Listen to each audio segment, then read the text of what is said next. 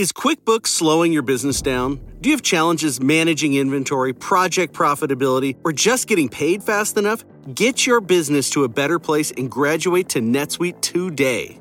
Stop paying for multiple systems that don't give you the information you need when you need it.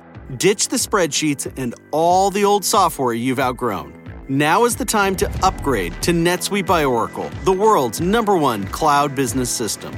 NetSuite gives you visibility and control over your financials, HR, inventory, e commerce, and more. Everything you need, all in one place, instantaneously. Whether you're doing a million or hundreds of millions in revenue, save time and money with NetSuite.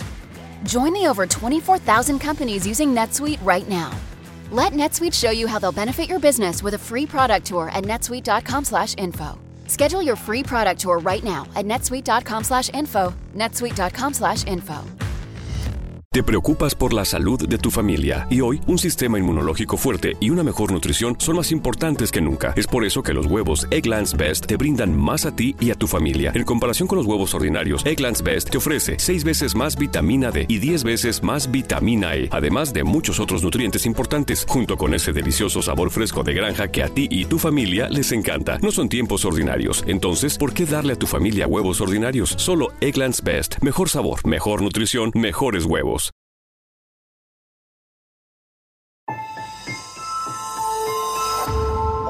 Durante años, se pensó que el Yeti vivía en los Himalayas. ¡Bienvenidos al Himalaya! Hoy, después de una extensiva investigación, sabemos que no es así. El Yeti está en México. Y este es su espacio. Yo, check this out.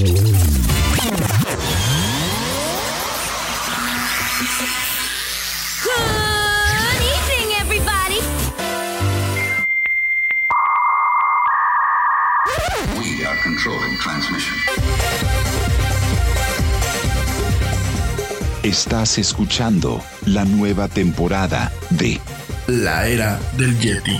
Tecnología, actualidad, arte, música, entretenimiento, política y mucho más en este espacio. La era del Yeti.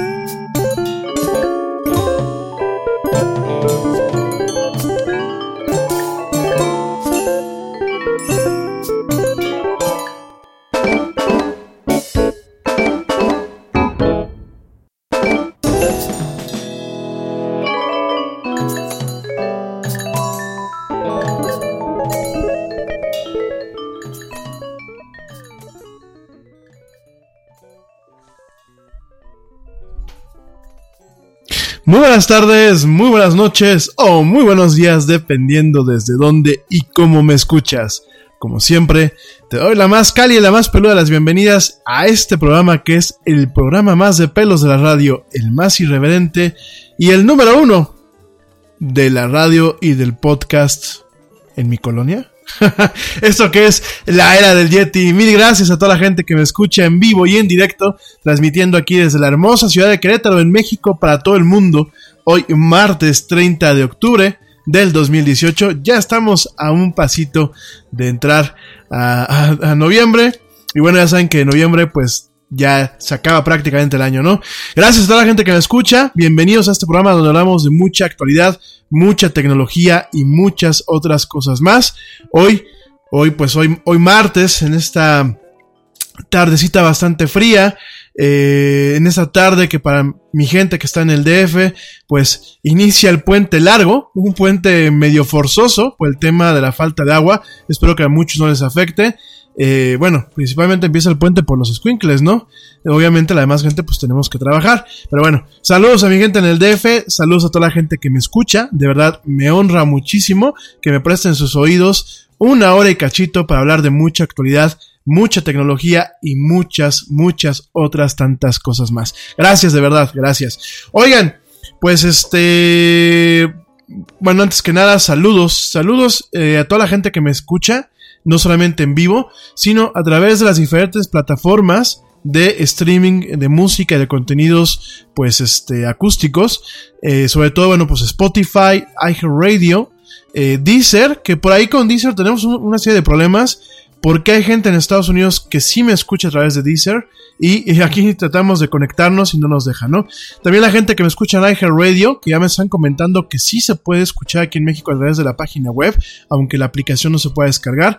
De cualquier forma, gracias. Y por supuesto la gente que sigue bajando el podcast a través de la tienda de iTunes y la tienda de Google Play. De verdad, muchísimas gracias. Gracias a toda la, buena eh, recepción que hemos tenido en Spotify. Obviamente, pues eso ha ayudado a que la a que el programa se mantenga en esta plataforma, porque bueno, en Spotify pues son muy piquis. Entonces, de verdad, agradezco. Y bueno agradezco pues como siempre a la gente que se conecta que platica conmigo. Ya está por aquí mi amiga Bere. Te mando un fuerte un fuerte abrazo mi querida Bere y un abrazote.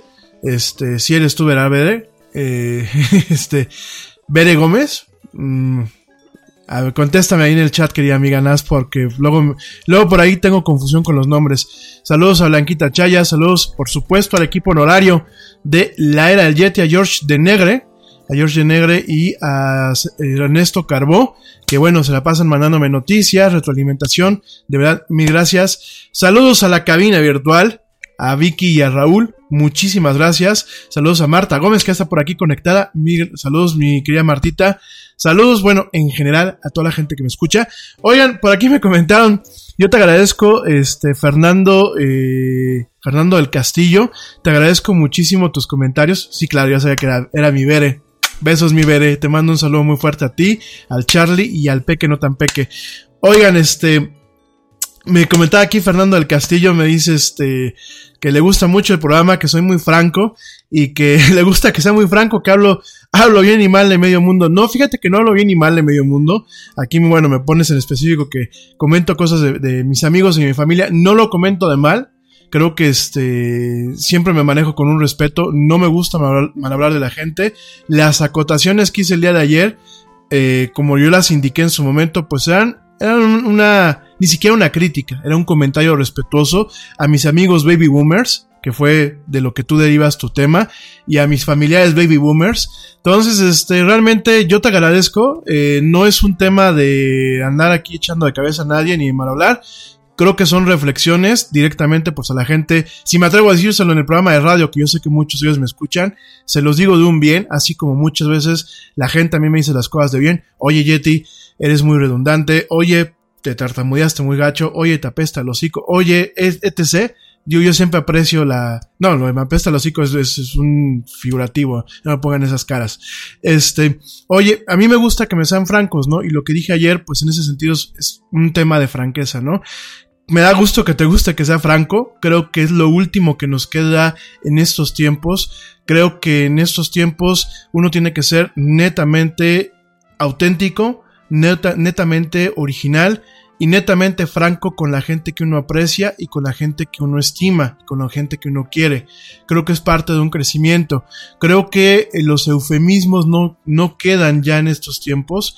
Creo que muchas veces una neta, una verdad bien manejada, con respeto, con cariño, con eh, contacto, creo que puede hacer más por una persona que el hecho de estar eh, con falsedades, ¿no? Yo con mis amigos, yo siempre les pido, a mí díganme la neta, yo hago los comentarios. Como siempre te digo, si tú tienes la capacidad o tienes las ganas de argumentarme algo, el micrófono está abierto, ¿no? Y en este caso, pues soy franco. Creo que es lo último que me queda, ¿no? Ya no hay más en este mundo, ¿no?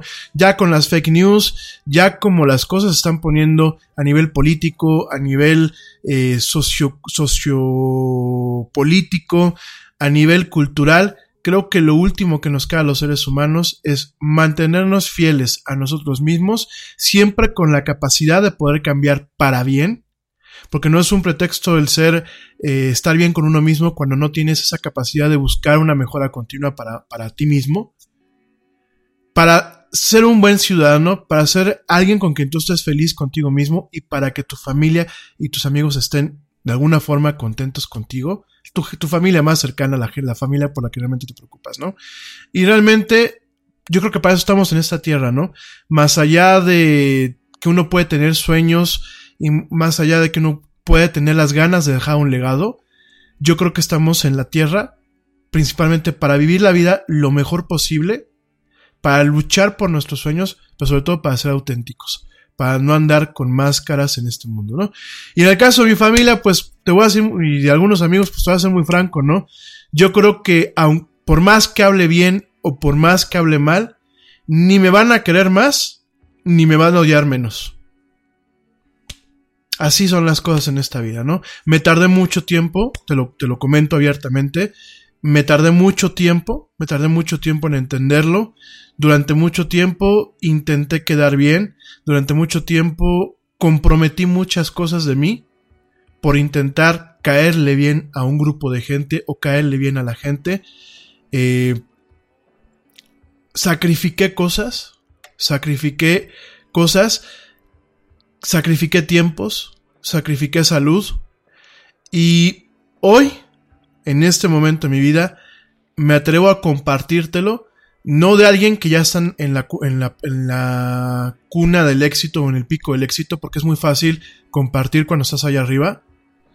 No te lo comparto como si yo fuera un líder de opinión. Al final de cuentas, pues soy una humilde persona que está delante del micrófono, que tiene la bendición, el privilegio el regalo de tener una audiencia tan maravillosa como ustedes. No, no soy un líder de opinión, no soy una celebridad. Y te comparto esto te lo comparto de corazón, me tardé mucho tiempo en darme cuenta que si bien uno debe de luchar por el bienestar de uno y por el bienestar de los seres queridos y cierta gente que te rodea, hay un límite y muchas veces no vas a poder quedar bien con todos y sobre todo no vas a poder quedar bien contigo, ¿no? Y muchas veces, cuanto más te esfuerces, en ocasiones y con ciertos grupos de gente, sobre todo por ejemplo en el tema de los negocios, que es a lo que yo voy. Sobre todo en el tema de la visión social que muchas veces tienes en los, en los entornos profesionales. E inclusive en algunos contextos de la familia. No importa cuánto te esfuerces, muchas veces ni te van a querer más, ni te van a odiar menos. Creo que eso es una lección que me atrevo a compartir con ustedes. Creo que uno debe de buscar una buena vida para ti, para tu pareja, si es que la tienes, para tus hijos, si es que los tienes, quizás para tus padres, para tus hermanos, y creo que mucho es, parar de contar, ¿no? Y para los amigos, porque realmente se tienen buenos amigos, ¿no? Yo me atrevo a ufanarme de que tengo buenos amigos, muy contados, pero tengo buenos amigos, ¿no? Creo que la, pero la lucha debe de emanar por uno mismo y no por quedar bien, sino por, por dar lo mejor que uno tiene para un tema de satisfacción personal. Yo sé que suena muy trillado, Fíjate que yo sí, a veces digo, escucho esto y escucho lo que te estoy diciendo ahorita, digo, qué trillado suena. Pero sabes qué es la neta, es la neta del planeta. Me ha tocado vivirlo en carne propia. Estos últimos eh, dos, tres años pues, han sido años difíciles en este tema de estos aprendizajes que, que, yo he tenido y te los comparto, ¿no? No tengo la verdad absoluta, yo no soy alguien exitoso como un Richard Branson, como un Bill Gates, como un Elon Musk, te lo comparto desde el camino, quizás en algunas cosas más adelantado que tú o en algunas cosas más atrasado que tú, pero al final de cuentas yo estoy, estoy en el mismo camino que quizás tú para alcanzar uno de los tantos picos o cimas de lo que uno puede considerar como un éxito, ¿no? Entonces, pues gracias por tus comentarios, Fernando. De verdad me, me honran muchísimo. Qué bueno que te guste el programa, qué bueno que, que te guste mi franqueza y a la directamente te lo digo, pues no es echar de cabeza a nadie, ¿no? Es una, un comentario, ni siquiera es una crítica, es un comentario en el tema de los baby boomers. Sí lo sigo notando. Eh, de hecho, bueno, por ahí publicamos un artículo, compartimos, porque no es nuestro, es de la, de la página Vox, compartimos un, un, un, artículo muy interesante de tantos que vamos a compartir. No se trata de hacerle fuchi a los baby boomers, no se trata de agarrarlos la generación X o los millennials y, y, lavarnos las manos y decir, no, pues todo lo que nos pasa es por culpa de ellos. Yo creo que se trata de entender la realidad de este mundo como la estamos viviendo e intentar crear puentes adecuados que rompan la brecha generacional y donde realmente logremos encontrar un punto de acuerdo que combine la experiencia del baby boomer con el empuje y la innovación de las generaciones jóvenes, pues, como un servidor y como muchos de ustedes que me están escuchando, ¿no? Pienso, es un, una opinión humilde, eh, obviamente hay ciertos baby boomers, principalmente en, el área gobernante y en el área política, que quizás no tienen ningún remedio, aquí, en Estados Unidos, en Europa, en Sudamérica, pero bueno, eh, una forma de marcarles muchas de la, las pautas a estos baby boomers es comportándonos como una sociedad civilizada y nosotros poniendo el ejemplo desde las pequeñas cosas, que es recojo mi basura, reciclo, eh, no transo, no me subo a los topes, no le falto el respeto al vecino, desde esas pequeñas cosas hasta obviamente cosas más grandes como no doy mordidas, no busco una corrupción al momento de hacer los negocios, no trato mal a mis empleados, que hay que dejar de ver a los empleados como eso. Realmente a mí la palabra empleado me parece muy denigrante. Yo pienso que hay que pensar en un término, pienso que hay que pensar, no bueno, este, cantinfleando, este, pienso que hay que contemplar el capital humano, al equipo humano. Cuando hablamos de empleados es yo soy el patrón, ellos son, son mis gatos, no, son el equipo que muchas veces mantiene viva a una empresa, porque sin capital humano una empresa no vive. Y yo creo que en el momento en que nosotros vayamos cambiando todo este, te este tema y busquemos generar un vínculo que nos permita unirnos como sociedad, porque ahorita pues estamos totalmente divididos, polarizados no solamente en dos bandos, en varios bandos, y creo que por ahí hay que partir, ¿no? ¿Para, ¿Para qué? Para que en su momento nosotros como sociedad, como ciudadanía, pues les, les guiemos a los baby boomers, que algunos pues son por ignorante, otros por ojete, pero últimamente guiarlos a que no se pueden comportar así, ¿no? Es como el niño latoso, ¿no? Hay niños latosos que van a ciertas casas y destrozan la casa, ¿no? Y hay ciertas casas que van y aunque los papás les lo suelten, saben que no se pueden portar mal porque la casa tiene ciertas reglas. Y lo mismo son con este tipo de políticos. Pero bueno, es una opinión. Gracias, Fer. Gracias a toda la gente que me escucha. Sobre todo, bueno, pues este me sigue enorgulleciendo que me, que me escuchen gente en Suecia, en Estados Unidos, en Canadá, bueno, en diversas partes del mundo. De verdad, como sea, mil gracias. Hoy de qué vamos a hablar. Hoy vamos a estar platicando de lo que fue el totalmente decepcionante evento de Apple. A mí me pareció sumamente decepcionante, a pesar de que lo que, lo que muestra es interesante. Estamos viendo una evolución, principalmente en el tema, por ejemplo, del iPad. Estamos viendo un iPad que eh, cada día busca colocarse como una computadora como tal, una computadora eh, como si fuera una notebook, una computadora con la capacidad de producir, ya no de, de, de solamente consumir, sino de producir Vemos este iPad muy interesante que ya le habíamos platicado que iba a llegar estos, estos nuevos modelos. Vemos la MacBook Air, vemos la Mac Mini, pero me parece decepcionante eh, principalmente en que vemos a un Apple que no tiene un empuje adecuado con el tema de lo que es la computación personal eh, en formatos convencionales, lo que son principalmente las iMacs, la Mac Pro, eh, la misma Mac Mini, no vemos un empuje adecuado, en mi muy humilde opinión. No vemos realmente ese papel de liderazgo o ese empuje que tenía hace menos de cinco años. Y sobre todo, lo que más me desconcertó el evento que, por cierto, no lo transmitieron como otras veces y no nos permitieron cubrirlo a mucha gente aquí en México, es no nos permitieron, no nos, este, no vemos en el caso de Apple, eh, ¿cómo te diré? Estamos viendo un Apple, déjame ordeno mis ideas, estamos viendo a un Apple que se va convirtiendo más que en una marca de tecnología, en una marca de lujo pero te lo voy a platicar en su momento, ¿no? Y te voy a platicar por qué a mí en muchos aspectos me pareció netamente decepcionante, ¿no? Eso por un lado. Por otro lado, te voy a platicar de una alternativa a los teléfonos Samsung y a los teléfonos eh, de Apple. Se llama el OnePlus. El OnePlus ya lo hemos platicado un poquito acerca de él. El único problema es que no llega a México. Hay que pedirlo casi casi de importación. No se vende en tiendas. No llega eh, de una forma oficial América Latina. Eh, vamos a platicar de ese tema del, OnePlus, pero bueno, es una, una alternativa en precio y tecnología muy interesante a lo que es realmente la telefonía de Motorola, de Samsung y de Apple, ¿no? Bueno, y de Huawei y de estas otras empresas, ¿no? Vamos a platicar de esto. Vamos a platicar también eh, de Halloween. Fíjense que hoy nos llegó por ahí un mensaje donde, bueno, decían unas cosas de Halloween que yo me quedé así de, ¿what? Entonces vamos a platicar un poquito de qué realmente qué es Halloween. No, no es una costumbre gringa. De hecho, el origen de Halloween es este.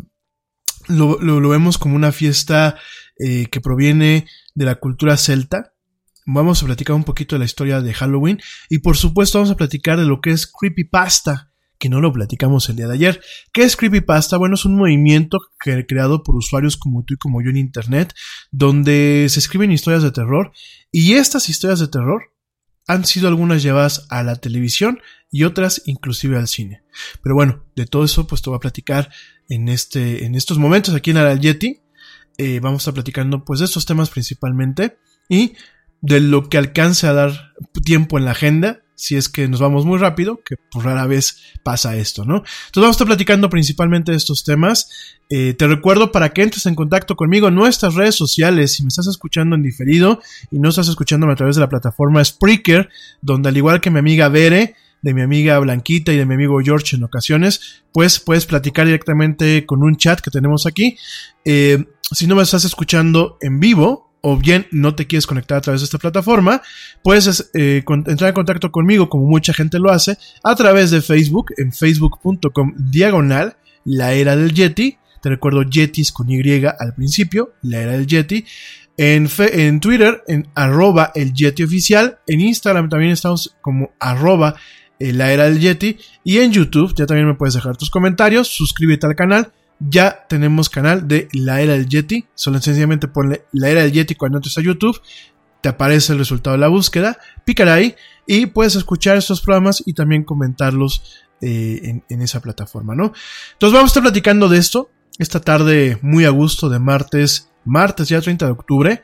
Eh, rápidamente me preguntaban, me preguntaban eh, Alejandra Balbuena, me, me preguntaba hoy en la tarde que exactamente qué una tasa de interés en el contexto macroeconómico. Voy a ser muy breve porque además no tengo los conocimientos de un financiero. Me puse a investigar desde hace ya rato. Digo, tengo algunos conocimientos del, posgrado y de las maestrías que he tomado, pero este, eh, me puse a darle una rascadita.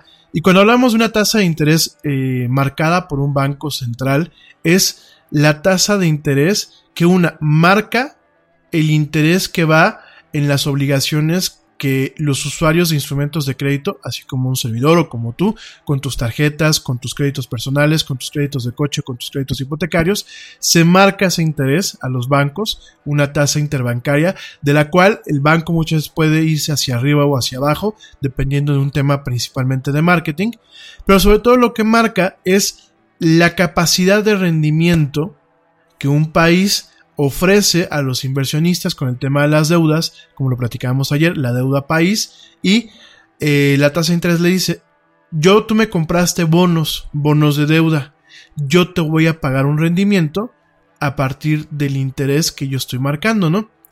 Y es, por ejemplo, aquí en México tenemos diferentes instrumentos de deuda.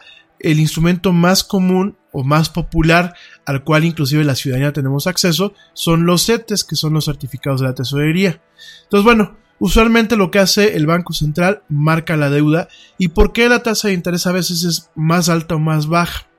Bueno, usualmente, eh, de acuerdo a lo que yo investigué, las tasas de interés se marcan para atraer inversionistas. Eh, usualmente se mantienen en un rango, en un rango eh, medio, que son apenas puntos porcentuales. Obviamente, a lo mejor el, a ti el 2 o el 3% o el 5% a ti y a mí no nos deja. Pero a los grandes capitales que prestan millones y millones de dólares sí les deja, ¿no? Obviamente a largo plazo, ¿no? ¿Qué pasa cuando un país como en su momento los Estados Unidos después del 2018 eh, prácticamente aniquila sus tasas de interés, es una forma de decirles no te voy a poder cumplir con rendimientos altos en un plazo de tiempo porque la economía de mi país está dañada. Esa es una, una, lectura o un mecanismo que en ocasiones los bancos centrales, como en este caso el Banco de México, para mis amigos en Estados Unidos, lo que es la Reserva Federal, eh, son mecanismos que ponen de alguna forma para, para no ahogarse ellos mismos para no poder incumplir lo que se le conoce en el término en inglés como default, para no poder incumplir muchas veces con su deuda exterior. Entonces eso es, una un mecanismo que se tiene. Ahora, ¿qué pasa cuando los países tienen proyectos grandes de inversión como el tema de nuevas carreteras, como el tema, por ejemplo, de ah, proyectos como el aeropuerto, como diferentes cosas, se sube un poco más la tasa de interés porque lo que se está haciendo es, oigan, yo necesito que me presten mucha lana. Y para que se anime la gente, lo que haces es yo te garantizo o te prometo que te voy a pagar un rendimiento sobre esta cantidad que tú me vas a, prestar comprándome bonos de, de, deuda, ¿no? Entonces, así funciona la tasa de interés. En el caso de México, de acuerdo a lo que los economistas han, venido diciendo estas últimas 24 horas en base a cómo está funcionando el peso, porque el peso, aunque tú no lo creas, es una moneda muy importante a nivel mundial, porque el peso es una moneda proxy, es, una, es un tipo de cambio, es una moneda que muchas veces se utiliza como un intermediario antes de comprar en dólares.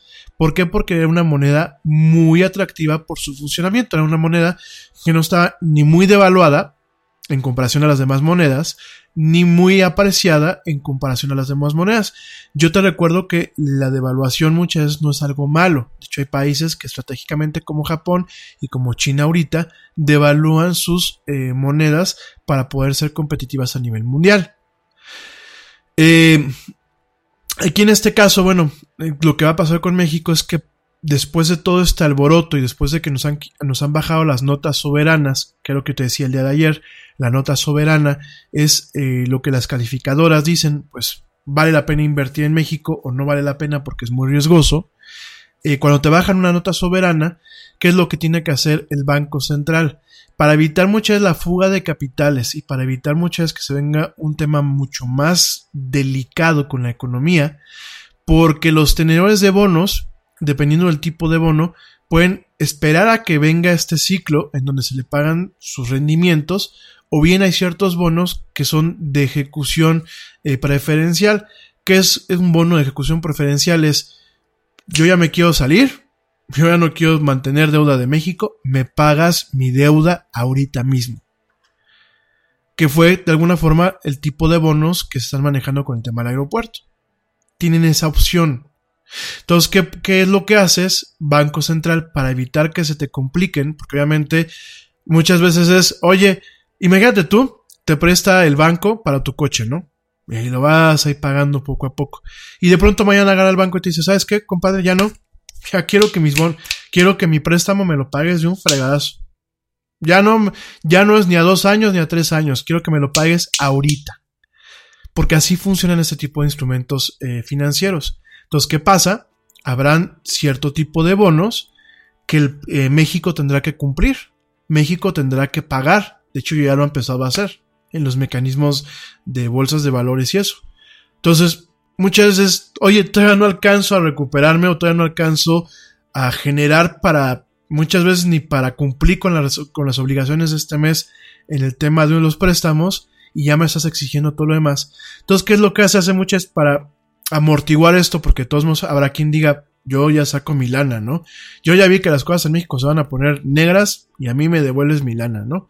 Entonces, eh, lo que hacen muchos de los bancos centrales, ya pasó en Estados Unidos, ya ha pasado en varios países, lo que hacen los bancos centrales es, espérate, no te vayas, voy a subir mi tasa de interés para que veas que yo tengo confianza, Banco Central, de que voy a poderte cubrir o voy a poderte dar rendimientos más elevados en el mismo plazo en el que tú a lo mejor me prestaste. Te cambio los bonos que tienes, te invito a que los cambies no por bonos de ejecución preferencial, sino por bonos a plazo, por periodos a plazo, ¿no? Que son a meses, a, días, a meses e inclusive años, ¿no? Porque te voy a pagar más. Y por eso se manejan las tasas de interés. Obviamente las tasas de interés pues, nos afectan a todos porque la tasa de interés que marca el Banco Central usualmente es la tasa de interés que el banco agarra o que el banco eh, maneja como, como un punto base y de ahí pues se va para arriba o se va para abajo. Usualmente se va para arriba, rara vez es el banco que se va a ir para abajo, ¿no? Entonces, obviamente nos afecta a todos. ¿Por qué? Porque las deudas que podemos tener en tarjetas de crédito, no las deudas que se pagan de mes a mes, sino, por ejemplo, cuando uno va pagando de mínimos, usualmente son con un interés flotante. Usualmente la tasa de interés suele ser flotante. Entonces, cuando se vienen las crisis, cuando se vienen este tipo de turbulencias, y cuando tiene que hacer el Banco Central ajustes para no descapitalizarse con los pagos y para que no haya una fuga de capitales eh, de una forma significativa, pues se hacen estos ajustes y en automático el banco dice, uy, pues esto se ve riesgoso y como todo, bien, el tema económico es muy complejo. El tema económico es como una cadena y son cadenas y cadenas y cadenas. Entonces, si un empresario de alto nivel estornuda, usualmente a los que estamos hasta mero abajo, nos va a pegar, no a lo mejor no el estornudo, pero nos va a empezar a moquear la nariz. Eso es algo que no podemos evitar porque estamos viviendo en un, mundo actual. La única forma de evitarlo, pues, es cayendo en el, comunismo o en el pseudo socialismo, empobreciendo a los pueblos y, pues, este, viviendo mal, ¿no? Que es lo que hacen algunos tiranos, ¿no? Pero ni aún así, porque ellos al final del día, las esferas y los partidos, pues siguen viviendo y siguen sacando dinero y convirtiendo su dinero en dólares o sacando directamente el dólares y gastándoselo en otras partes, ¿no? Dejando ese lado, eso a un lado, el, el tema de las tasas de interés, por eso nos afecta a todos. Porque si el banco, el banco central dice, tengo que subir las tasas de interés y los bancos los, las suben, automáticamente nos pega a todos. Porque el banco tiene lecturas en donde dice, uff, ya está subiendo el Banco Central y además siempre existe el riesgo de que empiece a haber un, efecto en cascada en donde en algún momento la gente pueda atrasarse. Y de ahí viene el tema de la cartera vencida con los bancos. Entonces el banco intenta disminuir su riesgo. ¿Y cómo lo disminuye? Aumentándote el interés de tal forma que tú cada pago que haces Nada es más importante que la salud de tu familia y hoy todos buscamos un sistema inmunológico fuerte y una mejor nutrición. Es por eso que los huevos Egglands Best te brindan más a ti y a tu familia. En comparación con los huevos ordinarios, Egglands Best te ofrece 6 veces más vitamina D y 10 veces más vitamina E, además de muchos otros nutrientes importantes, junto con ese sabor delicioso y fresco de la granja que a ti y a tu familia les encanta. Todos queremos lo mejor para nuestras familias. Entonces, ¿por qué no los mejores huevos? Solo Egglands Best. Mejor sabor, mejor nutrición, mejores huevos. Nada es más importante que la salud de tu familia. Y hoy todos buscamos un sistema inmunológico fuerte y una mejor nutrición. Es por eso que los huevos Egglands Best te brindan más a ti y a tu familia. En comparación con los huevos ordinarios, Egglands Best te ofrece 6 veces más vitamina D y 10 veces más vitamina E, además de muchos otros nutrientes importantes, junto con ese sabor delicioso y fresco de la granja que a ti y a tu familia les encanta. Todos queremos lo mejor para nuestras familias. Entonces, ¿por qué no los mejores huevos? Solo Egglands Best. Mejor sabor, mejor nutrición, mejores huevos. Pagas mucho más alto, porque en ese interés ya viene un cierto margen de protección. ¿Para qué? Porque pues a lo mejor dicen el Yeti mañana me deja de pagar. A lo mejor se queda sin chamba, digo, toco madera, ¿no? Pero a lo mejor se queda sin chamba y me deja de pagar. Entonces, fíjense nada más el tema de cómo funciona la tasa de interés. Eh, obviamente es mucho más complejo lo que te estoy diciendo, pero a grosso modo, y en términos que podemos entender los cristianos, esa es la forma, la forma en la que un interés como el que tú me planteas funciona y por qué probablemente veamos que el Banco Central de México en algún momento tenga que hacer un ajuste a su tasa de interés. Lo hizo, lo ha estado haciendo la Reserva Federal en los Estados Unidos. Pero ahí ese, este cambio lo está haciendo por un tema de me voy a endeudar más, pero ya sabes que soy Estados Unidos, entonces te voy a dar unos rendimientos increíbles y yo sí te voy a pagar. Que bueno, eso es un decir, porque el mismo Estados Unidos corre el riesgo de que los chinos, que son los tenedores más grandes a nivel mundial de sus bonos de deuda, muchos de los bonos que tienen los chinos en su poder son bonos de deuda de ejecución preferencial y si la guerra comercial que se tiene se llega a salir fuera de control, los chinos por fastidiar digan, ¿sabes qué? Me pagas, ejecuto mis bonos ahorita, págame ahorita. Y pueden descapitalizar fuertemente a lo que son los Estados Unidos. Pero es algo que los políticos nunca manejan, ¿no? El señor Trump, chitón, no dice nada, y los republicanos rara vez dicen, hablan de ese tema, ¿no?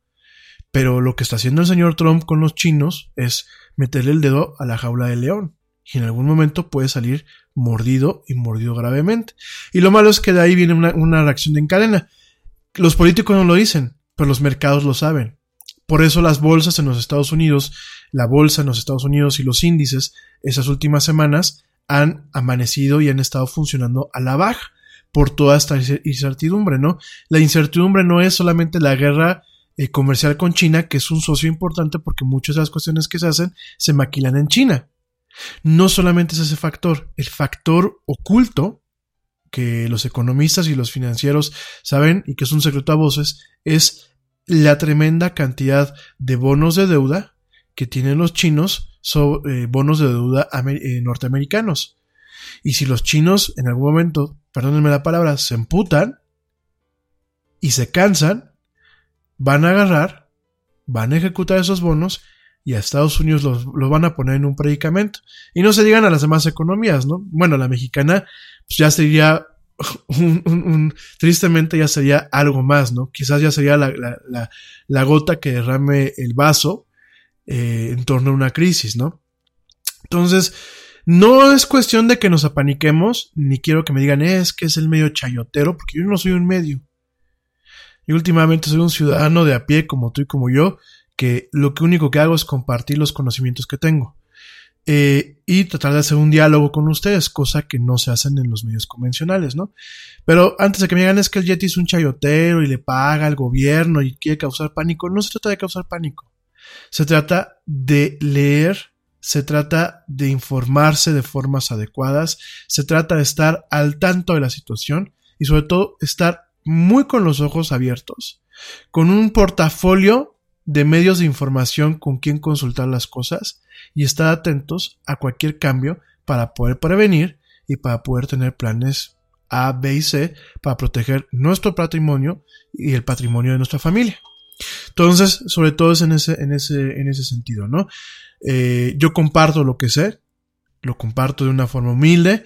Eh, cuando cometo errores lo, lo digo abiertamente al aire de hoy fe de, ratas y sobre todo aquí el tema es estar muy atentos a los cambios, entenderlos y no agarrar posturas propias de eh, gente ignorante. No agarrar y apuntar con el dedo y decir es que la culpa es de los reptilianos, de los yetis, de los judíos, de los españoles, de los chinos, de los gringos. La culpa es de uno inclusive muchas veces por no entender las cosas, por no estudiar y por no estar atento a las circunstancias, ¿no? Dicho esto, pues espero que haya sido clara la, explicación de lo que es un, un, interés, el interés en este contexto de lo que es este, los bancos centrales y que entendamos, bueno, las decisiones que se tomen que vengan del Banco Central, de Banjico, y de lo que los demás países tomen, porque bueno, todos los bancos, todos los países tienen su Banco Central, ¿no? Aquí eh, lo importante es que el Banco Central es una entidad que tiene que estar siempre totalmente autónoma. No puede tener control del gobierno. Es una entidad que debe reaccionar no de forma política, sino de forma económica, sin intereses políticos y sin intereses eh, sociales. El banco el Banco Central es una entidad que lo único que tiene que hacer es cuidar las finanzas en el aspecto macroeconómico en los países. Por eso se vuelve un tema muy delicado, muy grave y muy alarmante cuando llegan los gobiernos y quieren eh, quitarles autonomía. Porque usualmente cuando un gobierno quiere quitarle la autonomía a un banco central es para agarrarlo como su cochinito y de ahí estar sacando. Y eso es muy, muy, muy, muy peligroso. Los mexicanos ya lo vivimos. Lo vivimos en el 94, lo vivimos en los 80 y sería muy peligroso repetir el mismo error. ¿Sale? Bueno, espero que ha sido eh, eh, que ha sido, bueno, lo más adecuada posible mi explicación. Igual, si a alguien le gusta complementarla, pues bienvenido, ¿no? Eh, por último, ayer cometí un error y quiero, quiero, este, quiero comentarlo. Ayer yo dije que México era una, lo consideré como parte de una democracia occidental.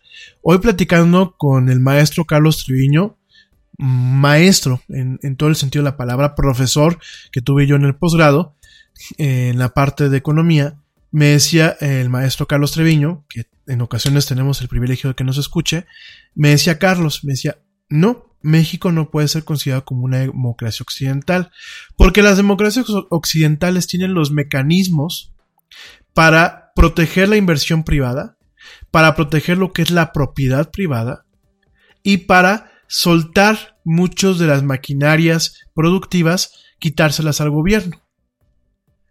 Y, si, y platicando esto, yo le decía, oye, pero esto me suena como a las teorías liberales o neoliberales. Y me decía, sí, efectivamente. La democracia contemporánea o la democracia de Occidente va vinculada a los manejos efectivos en cuanto a lo que es la economía de un país. Y en la economía efectiva de un país existen los mecanismos para que el gobierno pueda tocar lo menos posible las entidades productivas. ¿Por qué? Porque el gobierno, el gobierno se enferma con el poder. Y el gobierno, eh, cuando tiene demasiado poder y tiene al alcance los métodos productivos, ¿qué es lo que hace? Y nos ha tocado verlo. No lo utiliza para, bien, para, para un buen fin de sus ciudadanos. Lo utiliza para volverse gordo y para hacer rico a aquellas personas que son claves en los gobiernos o que son más listos. Pero los demás pues los sigue llevando la fregada, ¿no? Entonces lo que decía Carlos, que hay un libro que lo voy a leer, bueno, hay dos libros que los tengo que leer, donde explican la diferencia de lo que es una democracia en desarrollo como lo era la mexicana y una democracia moderna y occidental como lo son inclusive una democracia como la americana, como la canadiense, en donde existen mecanismos que protegen lo que es la parte productiva de lo que es la parte administrativa, ¿no? Entonces, quiero pedir una disculpa, yo contemplé a México como parte de una democracia occidental y moderna, en base a lo que me argumenta Carlos, con todo, con fundamentos y con, con pruebas, pues obviamente la regué. Y pues ni modo, ¿no? Qué lástima que no nos podamos considerar en este aspecto. Carlos me hace una acotación más, me dice que México jamás ha conocido el neoliberalismo, jamás ha sido un país ni liberal ni, neoliberal, porque de acuerdo a las teorías y de acuerdo a las prácticas y de acuerdo a los múltiples tratados, libros y estudios, México siempre ha sido un país que opera con un gobierno paternalista, con un gobierno eh, que tiende a las izquierdas, donde el gobierno sigue operando y regulando y no tiene realmente un tema de libertad de mercados. Se intentó, se privatizan algunas cosas como Telmex en su momento, como Teléfonos de México, pero realmente no se logró, no se concretó y muchos de los problemas económicos que tiene México siguen siendo debido a que realmente vivimos en un mundo liberal o neoliberal, en un mundo donde realmente los mercados libres son los que funcionan, obviamente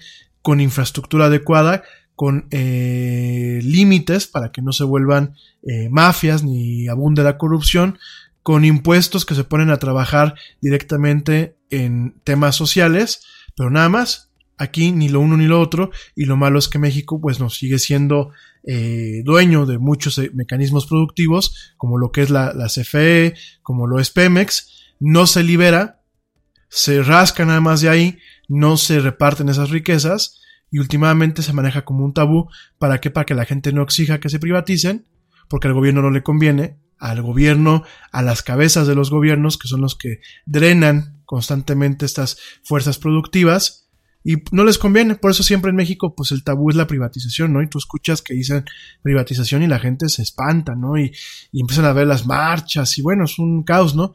Cuando en países de primer mundo, bueno, que ya habíamos dicho que no íbamos a decir de primer mundo, de segundo mundo, de tercer mundo, porque era un término mal aplicado, en países netamente desarrollados y en países eh, de alto nivel, como lo, por ejemplo lo es Suiza, como lo es Suecia, como lo es Finlandia, como lo es Nueva Zelanda, existe esta separación entre la política y la economía, y lo que hace el gobierno es administrar impuestos, eh, generar cierta infraestructura, administrar cuestiones legales y jurídicas, pero toda la parte productiva se la deja a la propiedad privada, que puede ser tuya, que puede ser mía.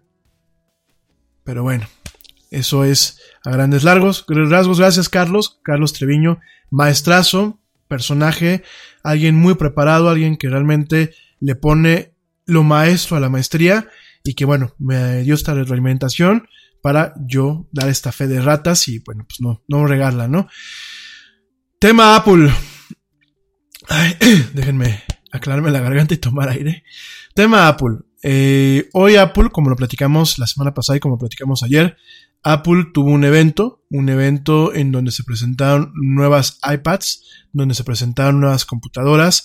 Fue eh, un evento, a mí me parece decepcionante. Eh, me parece un evento en donde vemos más de lo mismo, donde realmente no vemos revoluciones, vemos evoluciones y donde vemos que Apple busca más que convertirse en una empresa de tecnología, volverse una marca de lujo.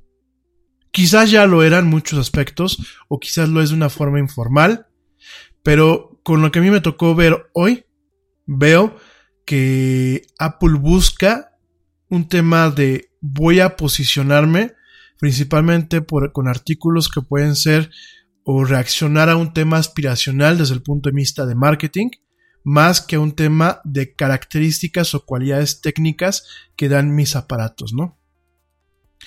Y nos tocó ver esto. ¿Por qué? Porque bueno, el día de hoy Apple lanzó, lanzó pues eh, nuevas iPads, como te lo acabo de decir, lanzó nuevas computadoras, ahí te voy a platicar un poquito acerca de ello, y lanzó este, nuevas notebooks, ¿no? Y nos toca ver a un Apple, un Apple que de, pronto siento yo que con su estrategia de precios, porque eso es lo que es, eh, las estrategias de precio, eh, se vuelve un poco elitista. Y te voy a platicar por qué. Eh, perdónenme, ya me andaba dando un poquito de tos. Apple lanza, bueno, lanza de forma importante, creo que las cosas con las que nos quedamos eh, son cinco cosas eh, importantes. En primer lugar, lo que es directamente en los nuevos iPads. Los nuevos iPads, principalmente en el tema del iPad Pro, son eh, iPads que son totalmente pantalla. Se quita el botón de inicio, se quita este clásico botón.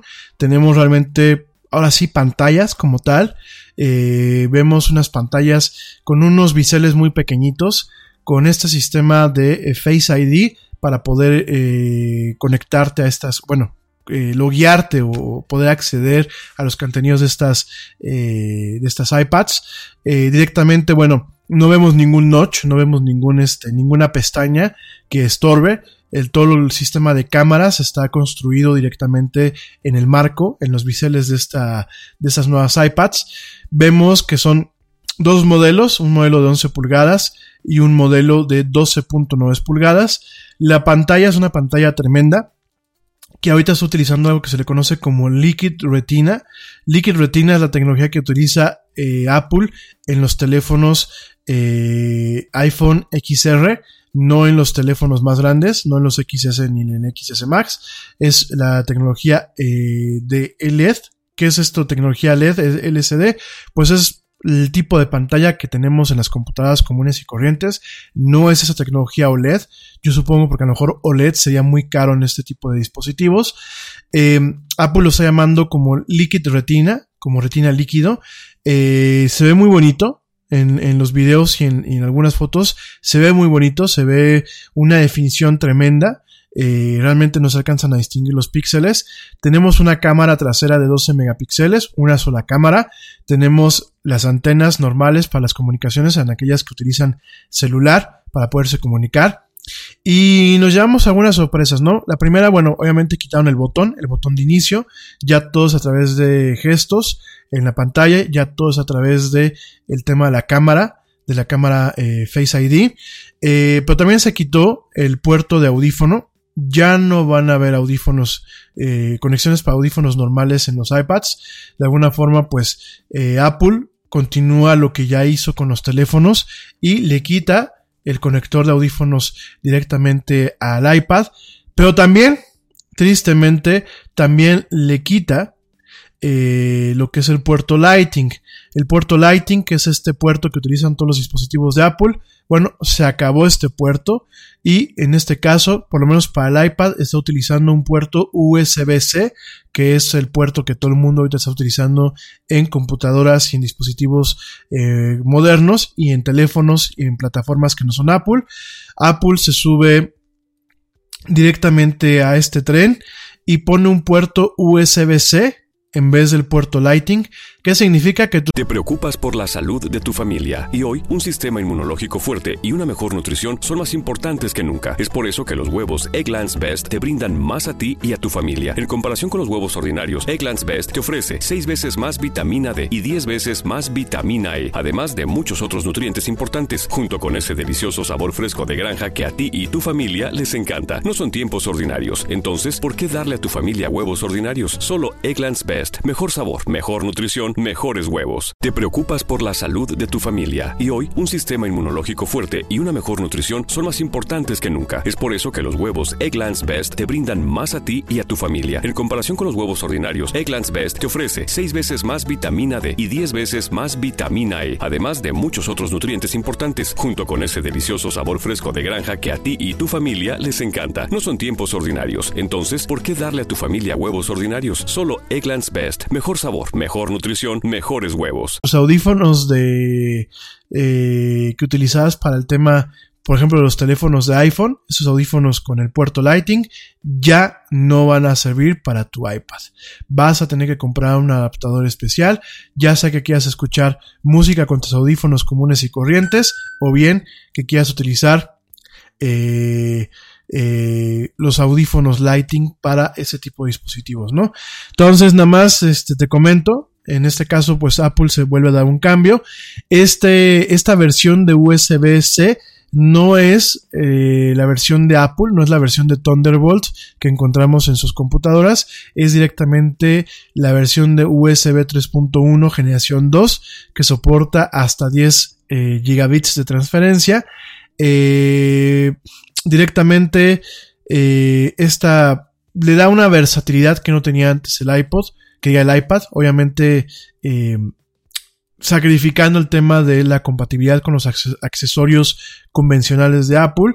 Eh, obviamente si tú tenías adaptadores, por ejemplo, para el tema de la fotografía, para el tema de conectarlo para hacer presentaciones y eso, vas a tener que comprar adaptadores nuevos.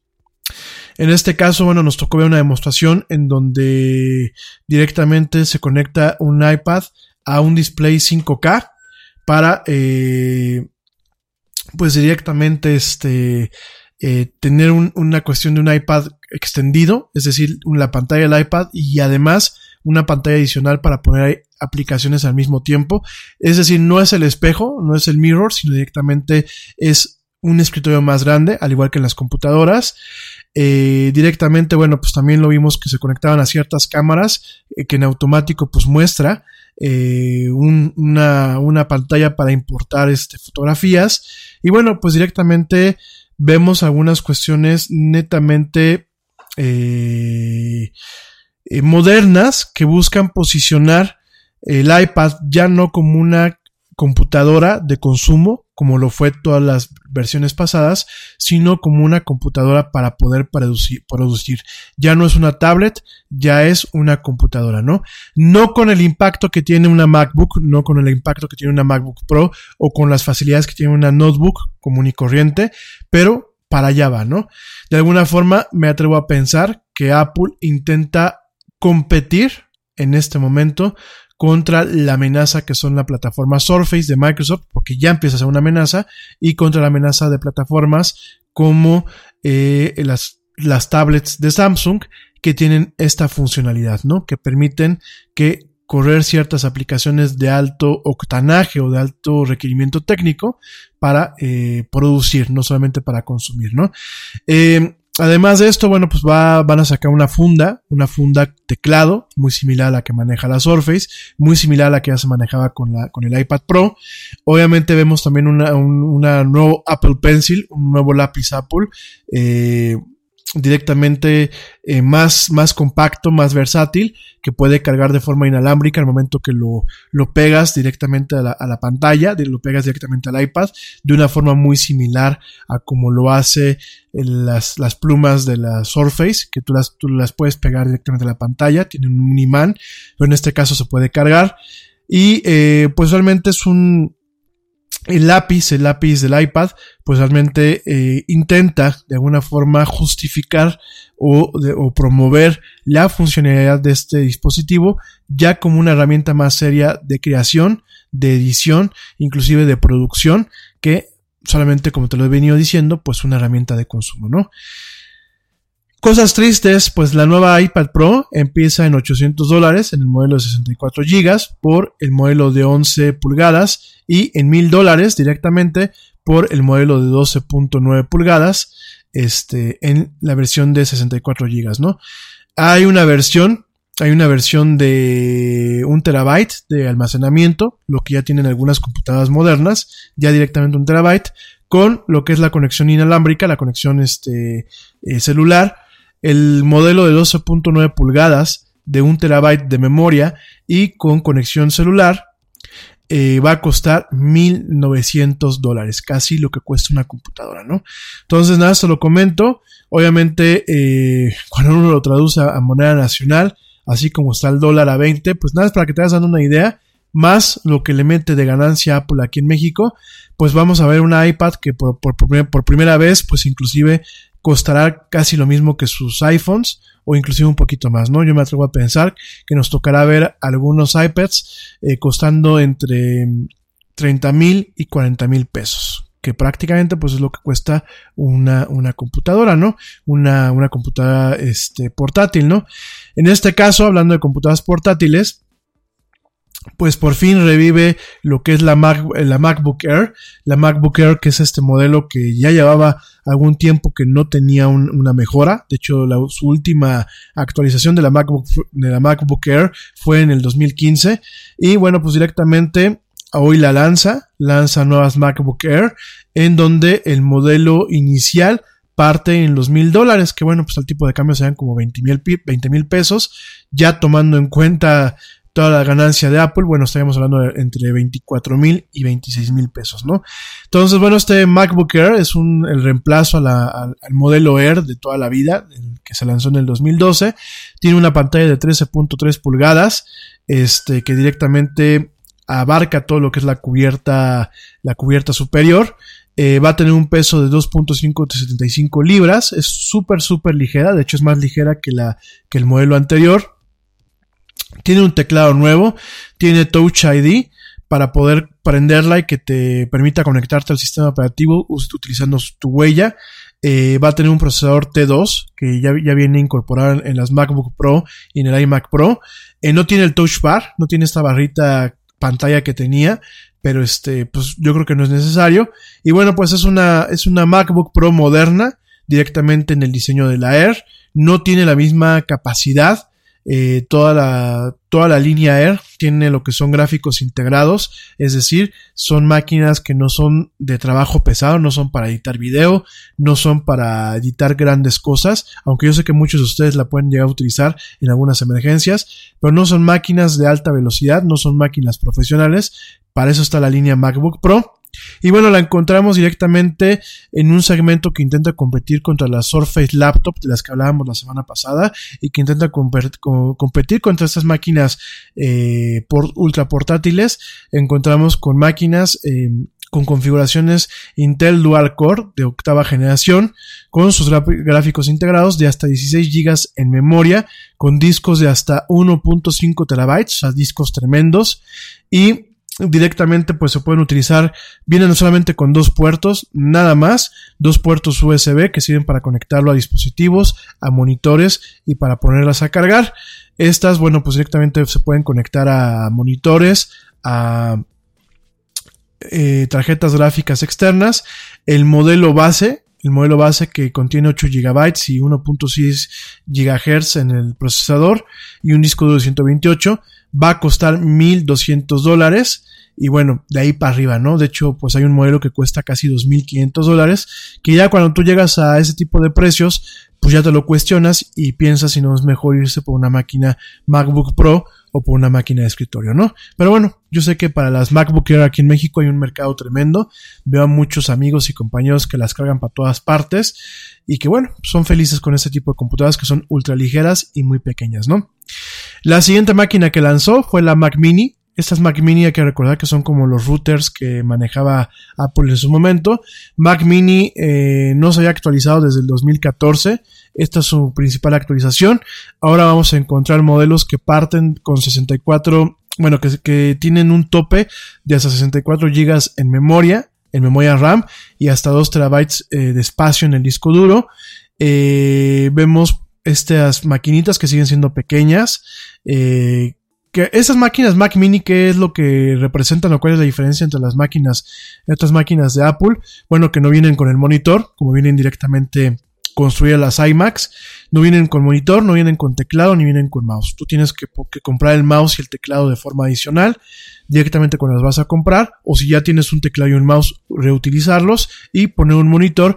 Que usualmente esas Mac minis me toca a mí verlas que utilizan eh, monitores televisiones o pantallas este, planas las utilizan para como monitores de estas pantallas, de estas maquinitas, ¿no? Estas maquinitas principalmente se utilizan en el área de investigación, de educación, de oficinas y también como centros de entretenimiento caseros, ¿no? Donde pueden guardar ahí sus películas, donde pueden ver Netflix, donde pueden, bueno, pueden jugar inclusive videojuegos, ¿no? Estas Mac Minis van a estar disponibles a partir del 7 de noviembre. El modelo base va a costar 800 dólares me atrevo a pensar que aquí en México va a costar alrededor de 22 mil pesos. Ya mañana que tenga la lista de precios oficial te la, comparto. Pero bueno, de entrada pues haces la conversión. 800 dólares el modelo inicial que incluye un procesador Intel Quad Core i3 con 8 GB en RAM y 128 GB de espacio en el disco duro. Y bueno, hay un modelo que se va casi hasta los 3 mil y cachito dólares. No, un modelo que casi alcanza los cuatro mil dólares, que ya es cuando uno se cuestiona si te vas por un modelo Mac mini o te compras directamente pues un, un iMac como el que yo tengo o un iMac Pro que son máquinas de trabajo, ¿no? Entonces, este, directamente ahí te quiero platicar este tema, pero bueno, fueron las presentaciones que hizo el día de hoy Apple. Si te fijas, pues no hay nada sumamente interesante y sobre todo tiene líneas que se atropellan con otras líneas, ¿no? Eso por un lado. Por el otro lado, los precios de entrada, cuando nosotros hacemos una comparación con los modelos de entrada eh, pasados y los modelos de entrada nuevos, vemos que aumentan entre 100, 200 y 400 dólares lo que son los modelos base, los modelos de entrada, y que se disparan a precios exorbitantes, no solamente aquí en México, sino en los mismos Estados Unidos, se disparan a precios exorbitantes en los modelos de, de gama alta. Aquí yo veo dos lecturas, ¿no? Voy a hablar de la lectura que veo como mexicano. en, el espectro mexicano y en otros países y veo un poco la lectura que puedo hablar en Estados Unidos. Me queda claro en ambas, en ambos escenarios que Apple está buscando quizás posicionarse ya no como una empresa netamente de tecnología, sino como una empresa de artículos de lujo. Una empresa en donde yo, en vez de comprarme un reloj, un reloj Tag o un reloj Omega o un reloj este un Rolex, me compro una máquina para no solamente utilizarla con un tema productivo, sino como una forma aspiracional. Tengo una máquina cara.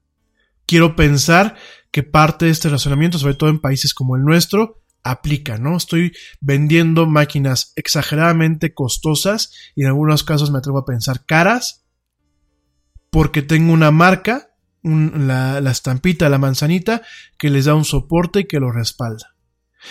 Esa sería la primera lectura que yo hago.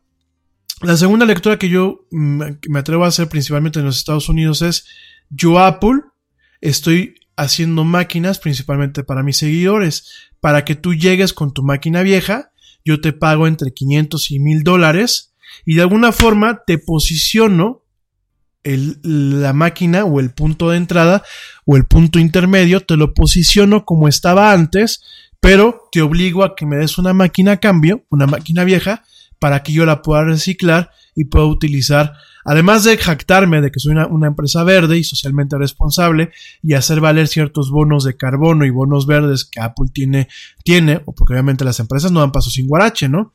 Y aunque Apple vaya de soy una empresa totalmente verde, obviamente el decir que es una empresa totalmente verde, valga la redundancia, les sirve para poder canjear ciertos bonos por dinero. Bonos de carbono, bonos lead, bonos que van eh, apegados a ciertos eh, programas de manejo de empresas responsables o, o empresas autosustentables, ¿no? Además de la recuperación de los materiales valiosos, de lo que son los metales valiosos o metales raros que vienen en cada máquina. Lo que hace Apple es los recupera, los recicla y los utiliza en su siguiente línea de producción y eso también abarata costos y disminuye lo que son sus eh, costos de producción y aumenta sus márgenes de, de utilidad, ¿no? Entonces todo eso es una estrategia, una estrategia capitalista que si bien es buena para el medio ambiente, también es buena para el consumidor en Estados Unidos. Porque yo, yo llego con una máquina viejita, me dan hasta mil dólares por esta máquina si está en buen estado, y bueno, de alguna forma ayudan a que la actualización sea más atractiva, además de los diferentes planes de leasing, de lo que es arrendamiento y financiamiento con los que Apple cuenta en un país como los Estados Unidos o como el mismo Canadá, ¿no? Entonces tenemos este escenario, ¿no? Pero en México donde no tenemos ni el tema del reciclaje, ni el tema de precios accesibles, porque me queda claro que Apple se está volviendo una marca cada día más inaccesible en México, en donde no solamente depende del tipo de cambio, sino depende del markup que Apple como empresa tiene y le da a sus cadenas de distribuidores, pues obviamente también se vuelve como un tema aspiracional, ¿no?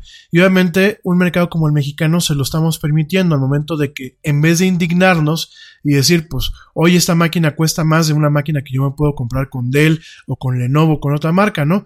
En vez de ponernos en ese plan, ah, pues como es una máquina Apple, voy a ir a comprar esta máquina, ¿no? O como tengo todo mi ecosistema en, en, en, en Mac, como es el caso de un servidor, pues tengo entonces que hacer una inversión, ¿no?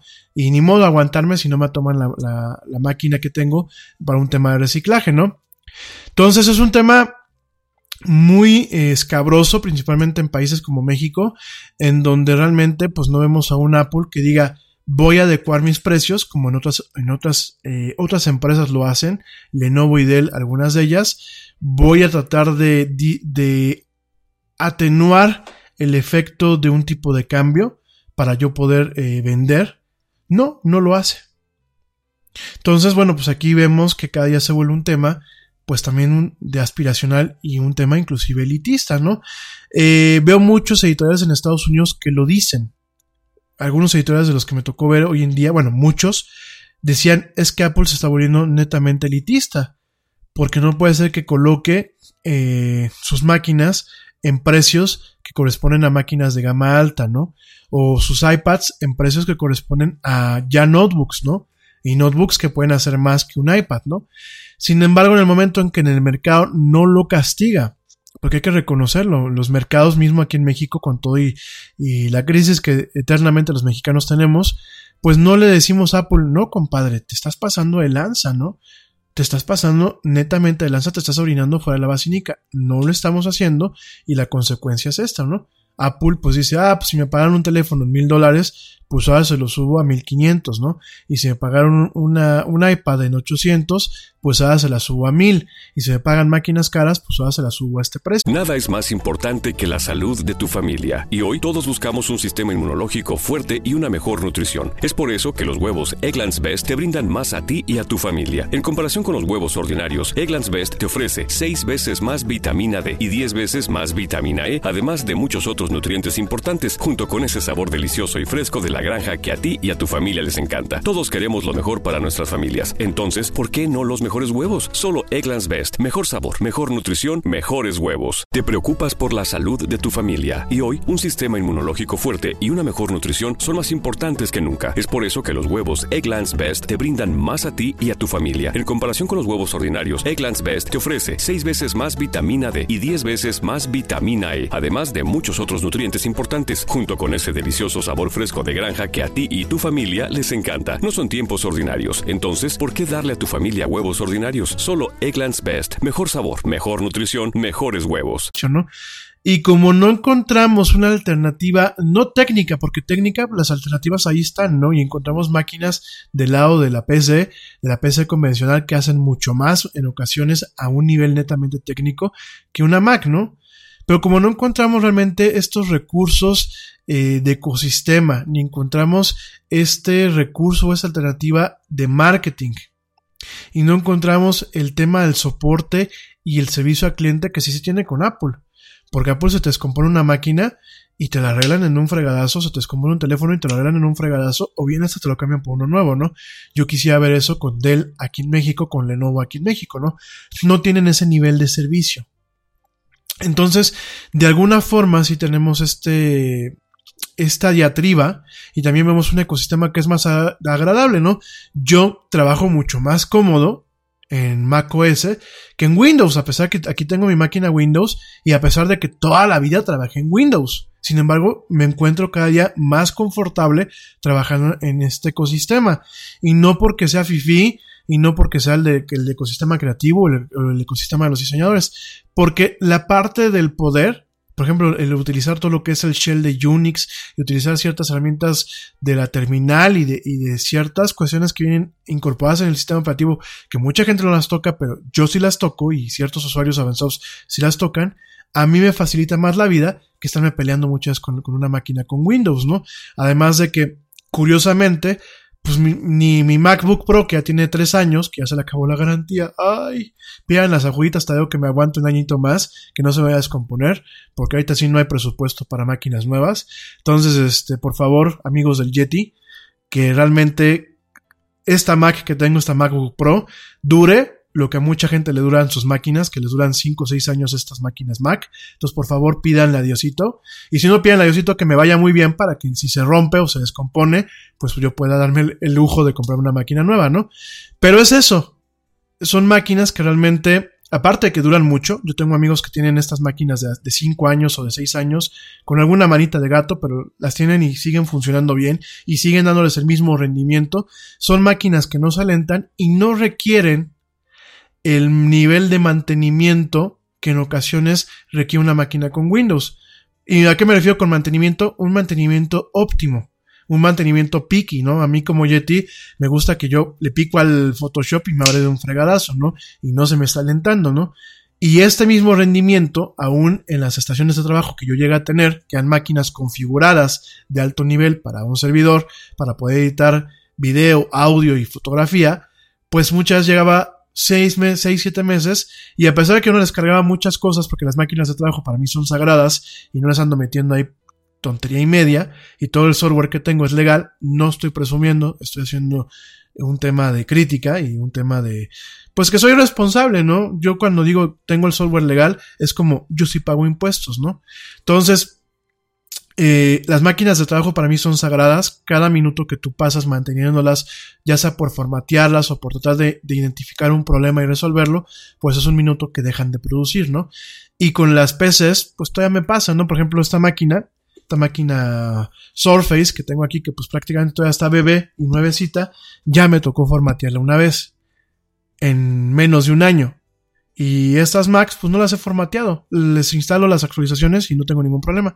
No es una percepción, te lo está diciendo un usuario que se considera experto, que te lo repito, yo vengo del mundo de la PC. Toda mi vida trabajé con PCs, con PCs con Windows, porque bueno, al final del día las Macs son PCs, son computadoras personales, con arquitectura de, de computadoras personales, pero sí tengo que reconocer que el trabajo que han hecho los departamentos de ingeniería de Apple y de software, pues es un trabajo bastante bien, en donde tenemos un ecosistema bastante sólido, un sistema operativo basado en Unix bastante sólido y que realmente, bueno, permite que la gente que no se quiere andar metiendo y, andarle, andando picándole a las cosas todo el tiempo, como yo lo hago con las máquinas con Windows, pues tengas que estar perdiendo el tiempo en eso, ¿no? Y te da este poder que te da un sistema operativo con, con Unix, ¿no? El poder estar configurando, yo por ejemplo tengo algunos comandos que ya programé yo, que le pico, escribo un comando en el terminal y me, por ejemplo, me convierte rápidamente un video o me convierte rápidamente una, una serie de imágenes o de documentos a, de Illustrator, por ejemplo, a, P, a PDF o bueno, inclusive algunas cuestiones de diagnóstico de redes y de hackeo de penetración, que casi no lo hago con estas máquinas, pero también me lo permiten con esos tipos de cuestiones, ¿no? Entonces, sí me joroba un poco la actitud que ha tomado Apple, pero también también sabes que no los justifico, pero los entiendo, ¿no? Los mercados hablamos con, nuestros, con nuestras carteras. Y si al señor Apple le seguimos eh, comprando a la idiota y muchas veces pues agotando las unidades el mismo día que salen a la venta, pues Apple lo que va a seguir diciendo es le voy subiendo le voy subiendo le voy subiendo, ¿no? Yo creo, digo, no, yo sé que no va a pasar, pero yo creo que lo que deberíamos es buscar aquí en México es que se busque un subsidio eh, principalmente para las empresas que requerimos utilizar este, este tipo de equipos, no ya por un tema de fifís o por un tema de fofos o de fresas, sino porque es un tema de productividad, un tema de tener tecnología de punta que tenga esta accesibilidad, que no nos, no nos quite tiempo estar viendo cómo se diagnostica, sino que tengamos esto, ¿no? En general en México, bueno, el tema de la tecnología, lo he dicho muchas veces, pues es un tema que está entrando en un tema de crisis, ¿no? porque cada día se vuelve más inaccesible comprar equipo tecnológico en México, ¿no? Y así como veo las cosas, pues se, hará más inaccesible, ¿no? Espero equivocarme. Saludos, Blanquita Chaya, ya estás por aquí. Saludos a ti, a Aarón y a Isaac. Un saludo muy fuerte a los peques, que aparte, mi amiga Blanquita, la verdad es que yo no porque sea mi amiga, pero, por ejemplo, mi amiga Bere, mi amiga Gina y mi, amiga Blanca, de verdad que son unas mamás a toda madre. Muy, muy, no quiero decir luchonas, porque no, no son de ese tipo de luchonas, son mamás profesionistas, son mamás con buenos valores que se los inculcan a sus hijos. Y además se nota el ADN, ¿no? Porque los hijos de Blanca hacen unos dibujos, ayer lo presumí ayer en, ella en su Facebook, unos dibujos de Venom y Spider-Man, que yo me quedé así de, ay, regálanme una gotita de talento, ¿no? A mí me gustaría dibujar así. De veras, qué padre ver mamás como ustedes, como mi amiga Bere que trabaja en Vancomer, como Blanquita que es este dentista y dentista de las buenas, no porque sea mi amiga, a mí me salvó ella y la doctora Rosario me salvó mi sonrisa, este, la sonrisa del Yeti que vale oro.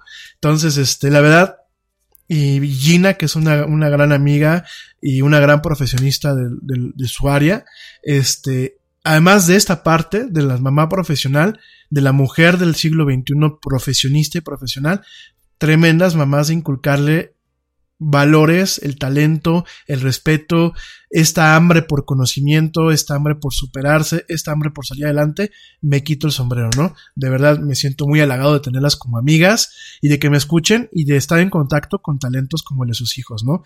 Eh, de verdad me quito el sombrero y, me, me, enorgullezco mucho de ellas y yo sé que sus peques, el peque de, de Gina, Dieguito, el peque de mi amiga Vera y, el y los peques de, de Blanca, tienen mamás a toda madre de cuales eh, enorgullecerse todo el tiempo, ¿no? Así como yo, yo me enorgullezco de, mi mamá, ¿no? La mamá del Yeti, que ya saben que luego hace aquí sus, sus aportaciones. Este, de verdad yo creo que detrás de, de grandes hijos, pues creo que hay de verdad grandes mamás, ¿no? Entonces, este, nada más quería comentar esto, saludos y padrísimo, de verdad, ojalá que, que Blanquita les siga fomentando este talento a sus peques y por qué no, que el día de mañana pues sepamos que a lo mejor ellos hacen cómics o son artistas o ilustradores o bueno, realmente estos mexicanos del siglo, ya no solamente 21, sino del siglo 22 que requiere cada día nuestro país, ¿no? En fin, aquí con esto termino la nota de Apple. La verdad creo que no le quiero dar más seguimiento a este evento. Creo que ya se dijo lo que se tenía que decir. No es tan profundo los cambios que hicieron. Yo creo que no compete. Creo que inclusive el año pasado, cuando platicamos del iMac Pro, eh, era algo más relevante. Me parece que la estrategia de la computación personal, como se, con el tema de la Mac como tal, sigue estando un poco relegada en el contexto de Apple. Habrá que ver qué viene el año que viene. Sí las sigo recomendando las máquinas, pero me parece que son inversiones grandes y no son para todos. ¿Sale? No porque, no porque se tenga o no se tenga el dinero, porque te puedes endeudar. Pero no son para todos en el contexto de que a lo mejor son máquinas Apple que tienen ciertas características que son adecuadas para ciertos mercados no para todo el mundo. Si tú te quieres sentir fashion con una máquina delgadita o quieres decir que trae una máquina Mac, yo te recomiendo de, de, forma muy humilde y de corazón, mejor cómprate una PC delgadita y no gastes más dinero en una plataforma que a lo mejor te va a quedar muy sobrada y no la vas a poder explotar al máximo y realmente ese dinero mejor ahórralo para otras cosas, ¿no? Si tú ya eres alguien que tiene un ecosistema de Apple, que ya estás metido en el ecosistema de Apple o que realmente utilizas todas las aplicaciones y cuestiones que luego no están disponibles para, la, para Windows, pues sí, pero ve haciendo tu, ve haciendo tu ronchita y hoy, hoy, hoy, hoy por hoy, hoy más que nunca te recomiendo que realmente seas muy concienzudo y lo que le digo a mucha gente, eviten comprar sus máquinas en las tiendas ¿Me vas a decir qué? Sí. Yo sé que las tiendas como Palacio de Hierro y como Liverpool y como las diversas tiendas te ofrecen las mensualidades, pero realmente para hacer valer más cada dinero que tú inviertes en una máquina Apple, en una máquina Mac, yo la verdad te recomiendo mejor cómpralas en su página para que tú las puedas configurar y si necesitas más, puedas comprar más o si necesitas menos, puedas comprar menos porque muchas veces hay configuraciones que no están en las tiendas, ni siquiera en las tiendas de Mac oficiales. Entonces esa es mi recomendación, sobre todo ahorita que estamos viviendo tiempos turbulentos, que no recogemos el dinero con palas, ni que estamos bollantes, ni que son épocas de vacas gorditas como a lo mejor otros años. Yo sí te recomiendo hay que ser más concienzudo y si vas a hacer una inversión ya por este lado, busques mejor comprarlo en línea y no en las configuraciones normales, ¿sale? Bueno, dicho esto, me voy pero volando un corte, déjenme tomar tantita agua. Yo les agradezco que me manden sus comentarios, les agradezco que quieran que siga hablando. Déjenme tomar tantita agua, les pongo musiquita aquí, como dicen, como dicen los políticos contemporáneos, musiquita fifi. No me tardo, te recuerdo nuestras redes sociales, facebook.com diagonal la era del Yeti, Twitter arroba el Yeti oficial, Instagram la era del Yeti y en, y en YouTube ya estamos como la era del Yeti. Regresando acá vamos a platicar de Halloween y de Creepypasta. No te vayas, ya volvemos. Estamos en esta, uy, escalofriante noche hablando con el Yeti en la era del Yeti. No te me desconectes.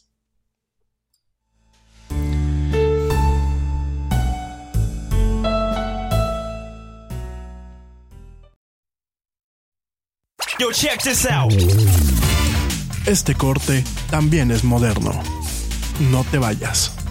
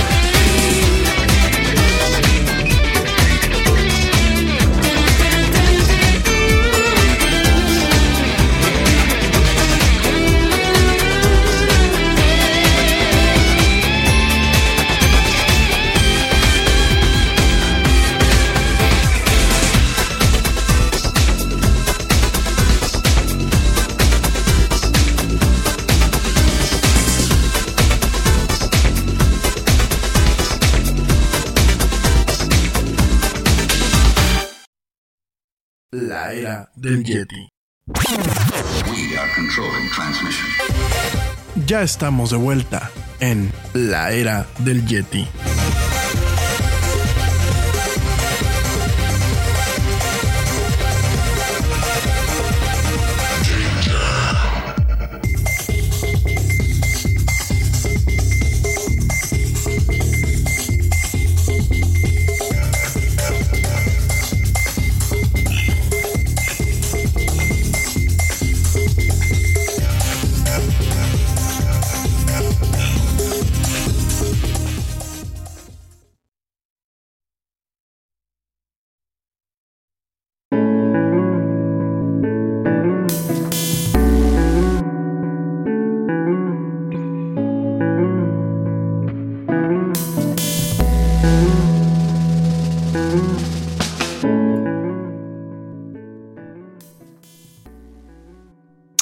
Estamos de vuelta en esto que es la era del Yeti. Gracias a la gente que me sigue escuchando. De verdad, muchas, muchas gracias. Y bueno, gracias también por sus comentarios. Este, ya luego los paso al aire. Lo que pasa es que son ocho y media. Este, pero mañana los voy pasando al aire, ¿no? Tienen algunos comentarios ahí bastante, bastante interesantes.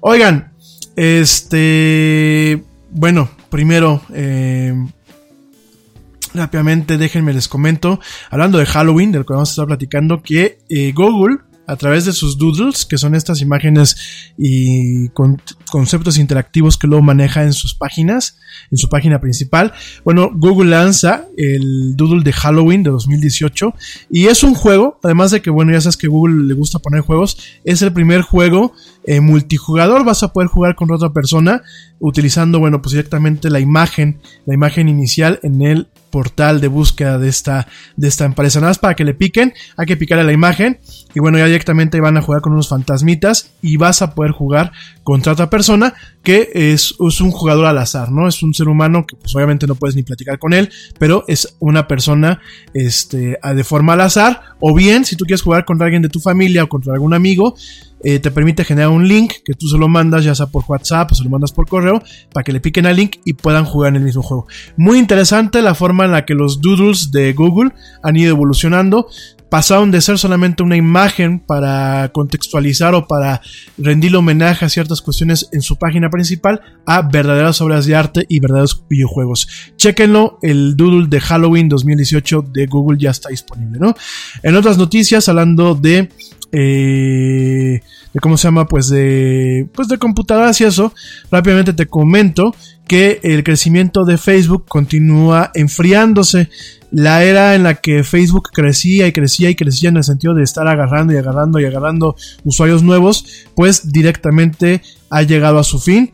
De hecho, pues está encogiendo en algunas cuestiones. Esto por temas de popularidad, esto por temas ya de masa crítica, porque pues, prácticamente eh, todo el mundo tiene, el mundo con capacidad de conectarse a Internet tiene Facebook y directamente eh, también por todo el escándalo que ha habido con el manejo de la información, ¿no?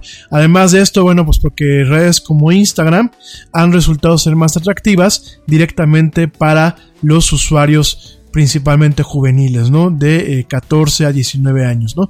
Entonces, estamos viendo que pues está viendo una contracción en el, en, el número de usuarios eh, de Facebook.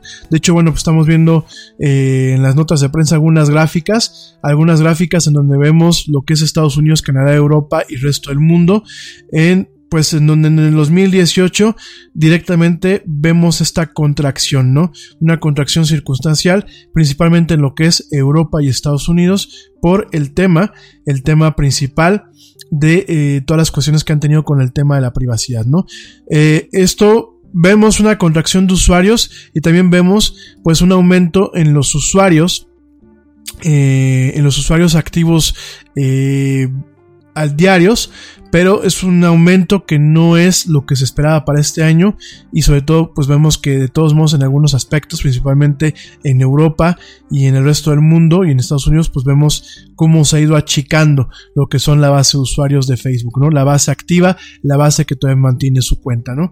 Entonces, eh, pues es muy interesante todo el mundo pensamos aquí en México que Facebook sigue siendo la red democrática número uno, además de Twitter, que es perfecta y que lo que ponemos ahí sigue teniendo un alcance inimaginable. Sin embargo, pues estamos viendo eh, que cada día los usuarios empiezan a buscar otras opciones, ¿no? O se decepcionan de cómo ha funcionado lo que es directamente esta plataforma, ¿no? Otra nota, antes de seguirme con lo que es Halloween y Creepypasta, este, otra nota muy importante en el tema de astronomía, esas que nos gusta aquí hablar de ciencia y de tecnología, y bueno, pues nos gusta aquí también hablar de astronomía. Tristemente, el telescopio espacial Kepler, un telescopio que ayudó a descubrir miles de planetas más allá de nuestro sistema solar, después de que eh, pasaban varios años de servicio y que se extendió su vida útil de cuatro años, directamente esta, este, este telescopio espacial se quedó, se quedó sin, combustible, ya no puede girar, ya no puede alinearse, ya no puede apuntar su, sus espejos y todas sus ópticas a diferentes partes y con esto la NASA, la NASA oficialmente lanza un, un comunicado de prensa en donde dice que oficialmente el, el, telescopio espacial Kepler ha muerto. Es un equipo que ya no funciona, ¿no? Entonces, pues directamente, ya que se quedó sin combustible, ya que ya no puede girar ni puede eh, ajustar su órbita, pues directamente eh, eh, ya no se puede utilizar este, este equipo, un equipo muy muy importante, muy interesante, un equipo que nos dio una perspectiva más amplia de lo que es nuestro universo, de lo que es nuestra Vía Láctea y de lo que hay más allá de los, del sistema solar, pues oficialmente está muerto, ahorita se encuentra en una órbita segura, lejos de la Tierra. Esta semana o la siguiente los ingenieros van a enviar un comando para apagar totalmente su transmisor, apagar totalmente sus instrumentos y pues lo van a dejar ahí, lo van a dejar ahí arriba solito. Me da pena, ¿no? Por, por, por esta clase de, de maravillas que los seres humanos construimos, porque no solamente el ser humano tiene capacidad destructiva, también es, eh, construimos maravillas. Y pues qué pena, ¿no? Qué pena que ya llegó a su fin, qué pena que lo, lo van a apagar totalmente, lo van a dejar solito allá arriba, no se puede recuperar y eh, pues no se puede buscar su regreso a la Tierra, ¿no? Porque no está en una, en una órbita geosincrónica, está en una órbita lejana. Entonces pues seguramente ahí estará como un legado de la, del ingenio y del talento humano de eh, los humanos en el siglo XXI, ¿no? Esta, este telescopio espacial se lanzó en- se lanzó en el 2009 en una misión principalmente para encontrar planetas fuera del sistema solar, lo que se le conocen como exoplanets, exoplanetas, y bueno, realmente en su momento era una, una maravilla de la, ingeniería científica, duró cuatro años, en el 2013 eh, tuvo, en el 2012 tuvo algunas fallas, principalmente algunos equipos empezaron a presentar eh, fallas eh, para mantenerlo estable. Eh, sin embargo, bueno, en este tiempo pues alcanzó a, a, a detectar 150 mil estrellas, además de los planetas. Estuvo 9.6 años en el espacio, completó dos misiones completas, valga la redundancia, utilizó 3.12 galones de combustible, detectó, bueno, observó 530.506 estrellas, de acuerdo a lo que nos dice la NASA. Eh, transmitió 678 gigabytes de datos que se envían a la Tierra. Eh, confirmó 2662 planetas, exoplanetas, planetas que están fuera del sistema solar. Eh, también se publicaron, gracias a, los descubrimientos de este eh, telescopio, se publicaron 2.946 papeles o reportes científicos, se ejecutaron 732.128 comandos, se descubrieron y se documentaron 61 supernovas. Hay que recordar que una supernova es cuando una estrella se queda sin combustible y explota, en algunos casos. Eh, desde y directamente se encontró, o bueno, se, se encuentra a 94 millones de millas eh, del Sol y dio, dio directamente varias vueltas junto con la Tierra alrededor del Sol, ¿no? Entonces, bueno, pues directamente nos quedamos sin esta herramienta porque aunque suena de la NASA, realmente hay que recordar que inclusive científicos mexicanos pueden utilizar esta información y han utilizado tiempo de este tipo de equipos para poder este, hacer sus investigaciones. Eh, nos quedamos en un telescopio importante, sin embargo, bueno, aparentemente pues ya viene este telescopio James Webb que posiblemente se lance el año que viene o en el 2020, el telescopio espacial James Webb que ya está totalmente demorado. También eh, el año, el, a principios de año, NASA lanzó lo que es el satélite de investigación de exoplanetas, eh, que se llama TESS, por sus siglas en inglés, se lanzó este año, ya empezó a mandar algunas fotografías y algunas imágenes, y bueno, a pesar de Trump, a pesar de la mala vibra que le tenemos a la ciencia en países como el nuestro y a nivel mundial, a pesar de todo eso, la NASA pues sigue lanzando equipo y haciendo descubrimientos que al final del día no solamente les ayuda a los americanos, sino nos ayuda pues directamente a todos los que estamos eh, de alguna forma de momento todavía eh, varados en este planeta, ¿no? Ojalá que en algún momento, como siempre lo he dicho, el ser humano empiece a colonizar lo que es eh, el sistema solar y otros planetas y, ¿por qué no?, la Vía Láctea, ¿no?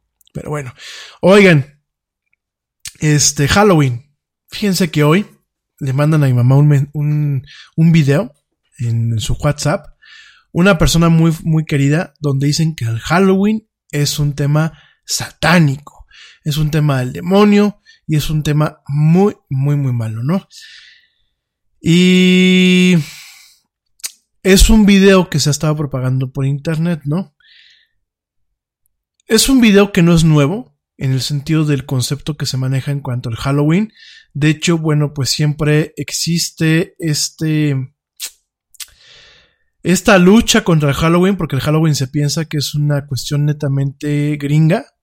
De hecho, nos vemos aquí a los, a los países latinos desgarrándonos las vestiduras porque el Halloween es incompatible con nuestras tradiciones como el Día de Muertos, ¿no? Cuando el Halloween eh, te voy a platicar su historia, pero no es totalmente disonante a lo que es el esquema de cultura y de valores culturales de lo que son pueblos como el mexicano, que son pueblos que vienen del mestizaje y donde no tenemos solamente una, una cuestión netamente de nuestros pueblos indígenas, sino que también tenemos pues cuestiones de nuestras fe, de nuestras fe religiosas como el catolicismo el, el, y, el, y el cristianismo, ¿no? Este realmente, bueno, eh, mucho de esto viene del tema de Halloween. Pero el Halloween de dónde viene realmente, ¿no? El Halloween, eh, como tal, ni siquiera es una palabra gringa, no es una palabra en inglés, es una palabra que es una contracción de eh, Hallows Even o Hallows Evening o la tarde de Hallows o la tarde, la víspera de lo que es Hallows o al Halloween o la víspera de todos los santos. Fíjate nada más, Fíjate nada más, cuando nosotros empezamos a hacer una, una, un desmenuzar lo que es el Halloween, vemos que su equivalente también es la víspera de todos los santos, que es lo que celebramos eh, de alguna forma aquí en México con el Día de los Muertos y todos los santos, ¿no? Entonces, el Halloween, de hecho, el Halloween lo que dice es eso, la noche de brujas, el Halloween es la víspera, es la noche, la noche de los Hallows en inglés, ¿no? Y es una celebración que se observa en muchos países el 31 de octubre. Es la víspera de, del ayuno cristiano del Día de Todos los Santos, del día primero. En algunos contextos netamente religiosos inicia la observancia del al, al Hallowtide eh, de tres días, que pues es una es una observancia eh, religiosa y litúrgica dedicada a recordar a los muertos, incluyendo a los santos, que son los Hallows en inglés, y los mártires y todos aquellos que han dejado. Si te fijas, Halloween como tal es, mm, es el paralelo, el paralelo de lo que es el Día de Muertos y el Día de Todos los Santos aquí en México. Entonces, eh, te lo quiero plantear te lo quiero plantear en este contexto. Es muy importante que lo vislumbres, es muy importante que lo entiendas, que no son fiestas totalmente dispares o que son fiestas que pueden ofender a nuestras costumbres. El ser humano es muy muy interesante porque muchas de las festividades que tenemos hoy en día son paganas o son de origen pagano, que en algún momento fueron adaptadas por la religión o que fueron asimiladas por la religión para un tema de no tener esta competencia. Por ejemplo, el árbol de Navidad. El árbol de Navidad, el esquema del árbol de las luces, es una fiesta pagana. Viene de un contexto pagano. Y el tema pagano principalmente viene de reaccionar o de una forma de reaccionar del, del ser humano de antaño ante los cambios que el ser humano entendía o alcanzaba a, ver en su realidad, ¿no? Por ejemplo, ¿qué cambios? Por ejemplo, pues el tema de los cambios de las estaciones, el que atardeciera y anocheciera más temprano, eh, estos cambios donde pues la luz se iba, el tema de lo, del frío, del cambio de temperatura, no tenían los, las herramientas científicas o las herramientas del conocimiento que hoy tenemos, el conocimiento empírico tenían las herramientas, o sea, tenían la observación. Entonces de ahí venían algunas festividades que inclusive van a la par, porque la Navidad con sus luces coincide mucho con el Hanukkah de los judíos y coincide mucho con la fiesta eh, de las lámparas, en que en ocasiones es el Ramadán, o en ocasiones es otra fiesta que te se fue el nombre, que manejan lo, eh, ¿cómo se llama? Los musulmanes y siempre caen prácticamente por las mismas fechas, por las fechas donde entra el invierno.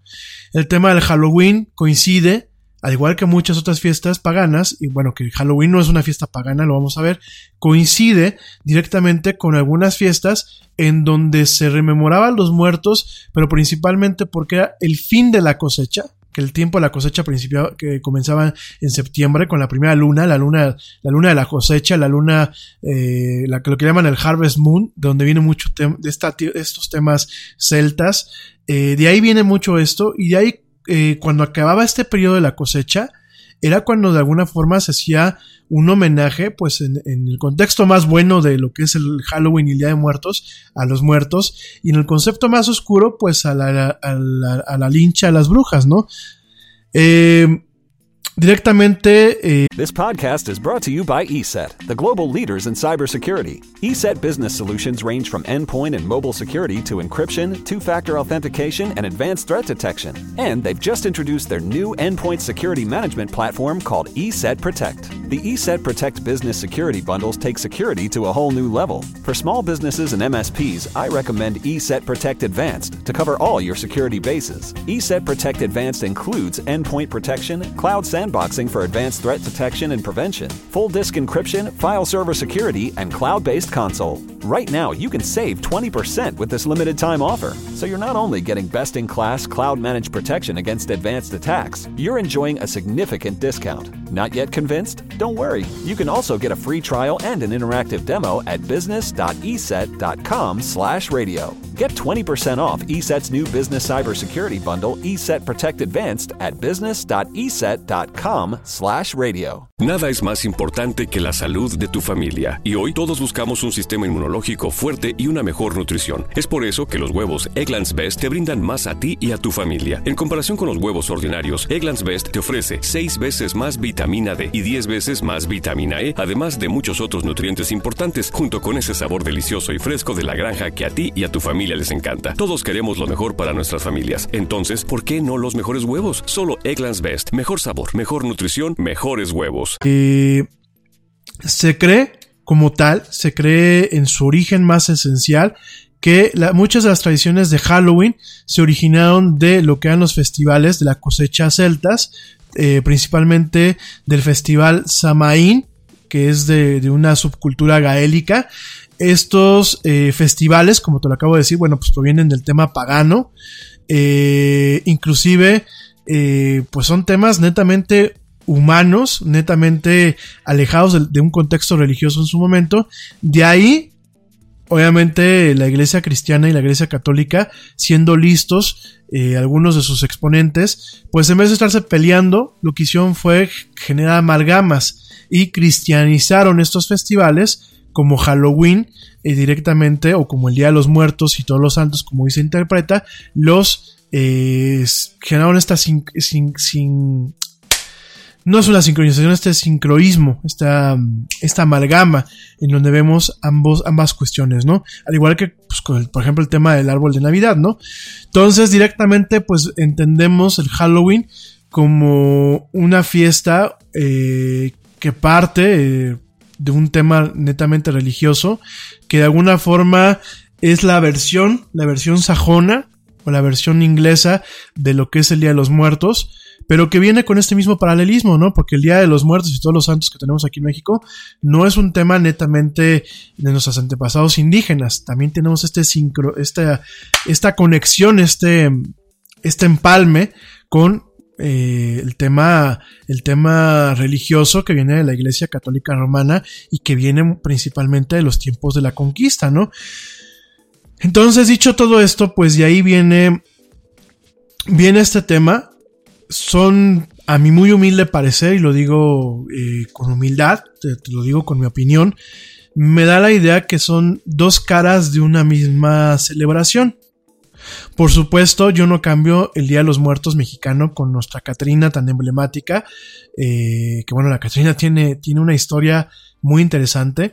Eh, obviamente con toda la festividad, con todo el respeto, con todo el tema de, los, de los, eh, de los altares, con todo, el, con todo este tema del, del, de lo alegre que es la muerte para México y el respeto que le tenemos a los que ya, ya salieron. Pero últimamente, antes de querernos descargar las vestiduras y compartir cuestiones tontas, porque lo que yo me tocó ver el video de hoy es una cuestión tonta. No puedes decir que Halloween es satánico cuando proviene de la misma religión. Digo, ya si tú ves a la religión como algo satánico, pues ya es cosa tuya, ¿no? Pero el transmitir esta desinformación en temas tan banales y en temas que últimamente son pretextos para celebrar. Son pretextos para pasárnoslas a gusto, son pretextos para hacer la clásica fiesta de disfraces, que aparte aquí en México tenemos esta combinación, ¿no? Porque tú llegas a muchas casas disfrazado con la fiesta de disfraces y tienes el altar, ¿no? El altar donde le rindes un respeto a la gente que ya se fue, ¿no? Entonces, en vez de andarnos dando aquí machincuepas y maromas de, de ultraconservadores y de querernos decir que le hacemos feo a, nuestra, a, nuestras, a nuestras raíces y a nuestra cultura. Y luego mandan, eh, pues esta persona que es prácticamente como una tía para mí, manda este, este mensaje, se lo manda a mi mamá, ¿no? Que aparte, este, pues dicen que el Halloween, la, la, la el, el, el culto al diablo, ¿no? Pues esta mujer es judía y mi mamá es judía, es como, en los judíos no existe el diablo. Yo la verdad les pido, una vez más van a decir, ay, pinche Jet, ya nos tienes hasta la madre que nos estés repite y repite lo mismo. Pero se lo repito y lo repito lo mismo. De verdad, eviten compartir desinformación. Si ustedes la verdad no tienen la capacidad de, realmente decir con mis conocimientos, eh, yo creo que lo que voy a compartir es cierto, no tienen los conocimientos y les da hueva ponerse a investigar si realmente es cierto, no lo compartan porque de verdad, lo vuelvo a decir, lo digo lo digo con respeto y lo digo con un, con un sesgo de enojo, no en un plan ofensivo, sino en un, plan, en un plan de pónganse las pilas. Lo digo con, con el tono de que es una cubetada de agua fría. Cada vez que mandan una nota de estas de esa forma, para, quedan como unos verdaderos idiotas y unos verdaderos ignorantes como esa gente que le hace mal a los países, porque usualmente votan y toman las peores decisiones posibles. Entonces yo les pido de la forma más respetuosa, si ustedes no tienen los conocimientos para decir esto que tengo acá es falso y les da huevo a investigar, no lo compartan. De verdad, Halloween no es el culto al diablo, no es un culto satánico, viene, viene de, de cuestiones religiosas y es la cara la cara anglicada, si lo quieren ver así, o la cara anglosajona, o la cara eh, no, no hispana de lo que es el Día de Muertos. ¿Sale? En el caso de las actividades de Halloween, pues está, por ejemplo, lo de pedir calaverita, que le decimos aquí en México, lo que es el trick or treat allá en Estados Unidos. Y los disfraces, obviamente las fiestas de disfraces, que aparte de las fiestas de disfraces, eh, viene mucho de una derivación de lo que es la fiesta de los disfraces, Purim, de los judíos, que en su momento, bueno, pues al final del día es una, una religión abrámica. Y acuérdense que entre las religiones, pues hay siempre un intercambio de costumbres y de tradiciones, porque todas vienen de un mismo núcleo común, ¿no? Entonces, pues también de ahí viene, ¿no? En el caso sajón, pues viene el tema de las calabazas. ¿Por qué? Porque las calabazas eran, eran como una parte medular del, de, los, de las cosechas que se hacían. La calabaza es una, una, eh, una verdura endémica de estas fechas, la calabaza naranja, ¿no? Entonces, pues bueno, los niños se divertían haciendo las lámparas estas de las calabacitas, en donde aquí en México pedimos calaverita en ocasiones, ¿no? Viene el tema de las, de las, de las fogatas, de eh, las bromas, viene el tema de ver las películas de terror. En algunas partes del mundo hay una celebración religiosa en donde se sigue todo lo que es la víspera de todos los santos, donde se hace un servicio religioso, se hacen misas, se prenden velas, se visitan a los muertos y hay un ayuno. Inclusive algunos cristianos históricamente se abstienen de comer carne en lo que es el día de hoy, el día de mañana y pasado mañana. No, perdón, el hoy no es 31, hoy, hoy, hoy, todavía es 30, mañana es 31. Es el día de mañana, el día primero y el día segundo. Entonces, eh, es muy interesante tratar de entender desde dónde vienen. La palabra Halloween significa eh, la tarde de los santos. Viene del término escocés All Hallows Eve. Ya te lo acabo de comentar. En los, en los escoceses, la palabra Eve viene de even, o Ian, que en ese caso es la tarde o la víspera. No es un término gringo, es un término sajón, es un término que viene inclusive del, del, inglés viejo. Fíjate nada más, y salen con la tontería de, oh, es que es satánico, es que se invoca al demonio. Pues esto es una celebración que viene de un tema religioso, ¿no? Digo, si ustedes ya quieren ver a, la iglesia como un demonio, ya cada quien. Pero por favor, no comporten, eh, no, comport- no, no compartan tonterías. Se los pido, por favor, de verdad.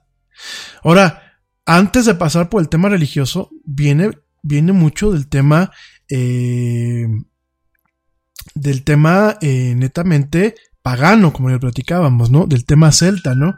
Entonces, nada más para que lo contemplen, ¿no?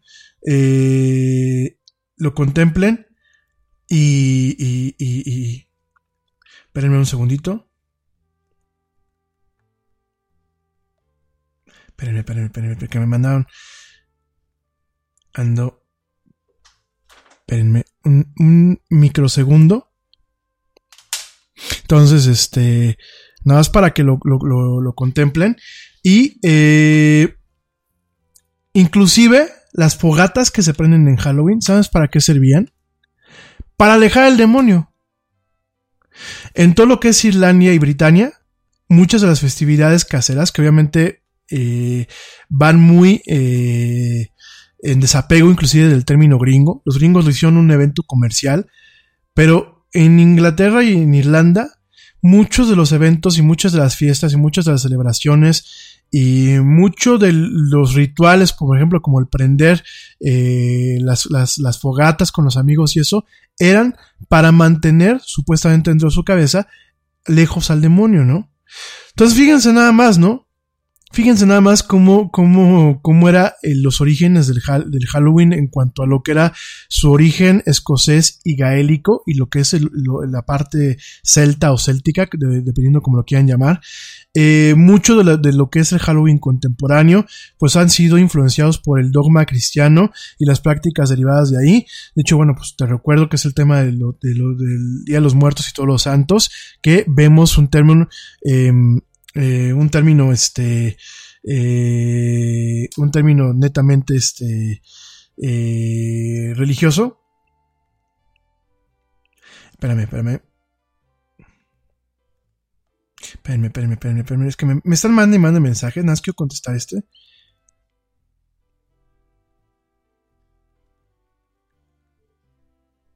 Entonces, eh, nada más para que lo contemples y lo veas de esa forma, ¿no?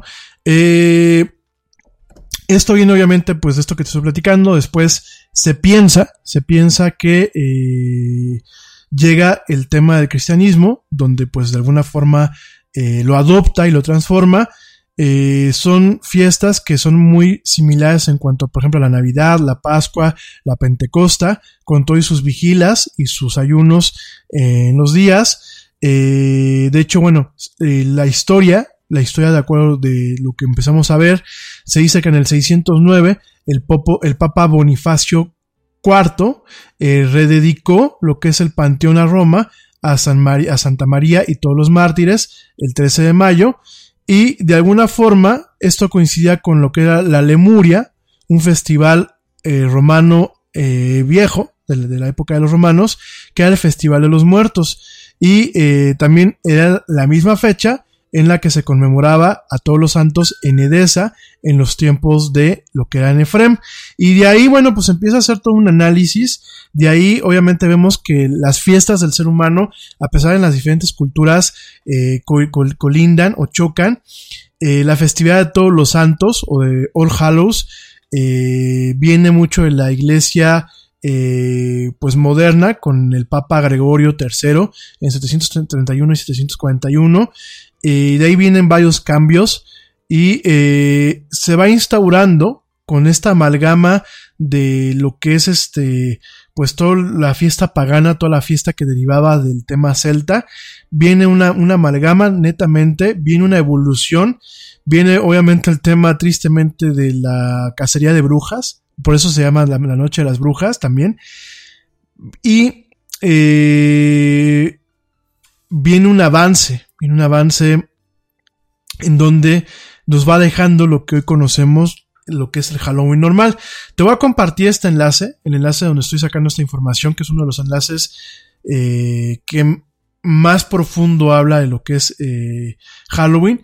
De hecho, por ahí hay una, una, una rememoranza a lo que se le conoce como la noche de Guy Fawkes. La noche de Guy Fawkes o la noche de las fogatas o de los fuegos artificiales es una conmemoración que se observa el 5 de noviembre, principalmente en el Reino Unido.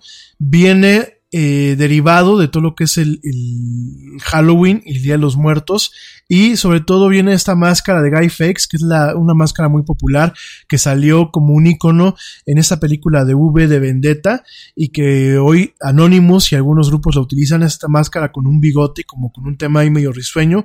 Y viene mucho de ahí cuando eh, Guy Fawkes, un miembro de lo que era eh, pues el complot de la pólvora, fue arrestado mientras guardaba o cuidaba explosivos que los los que iban a complotar, habían puesto en la casa de los lords, que iban a hacer como una especie de, de, un golpe de estado, ¿no?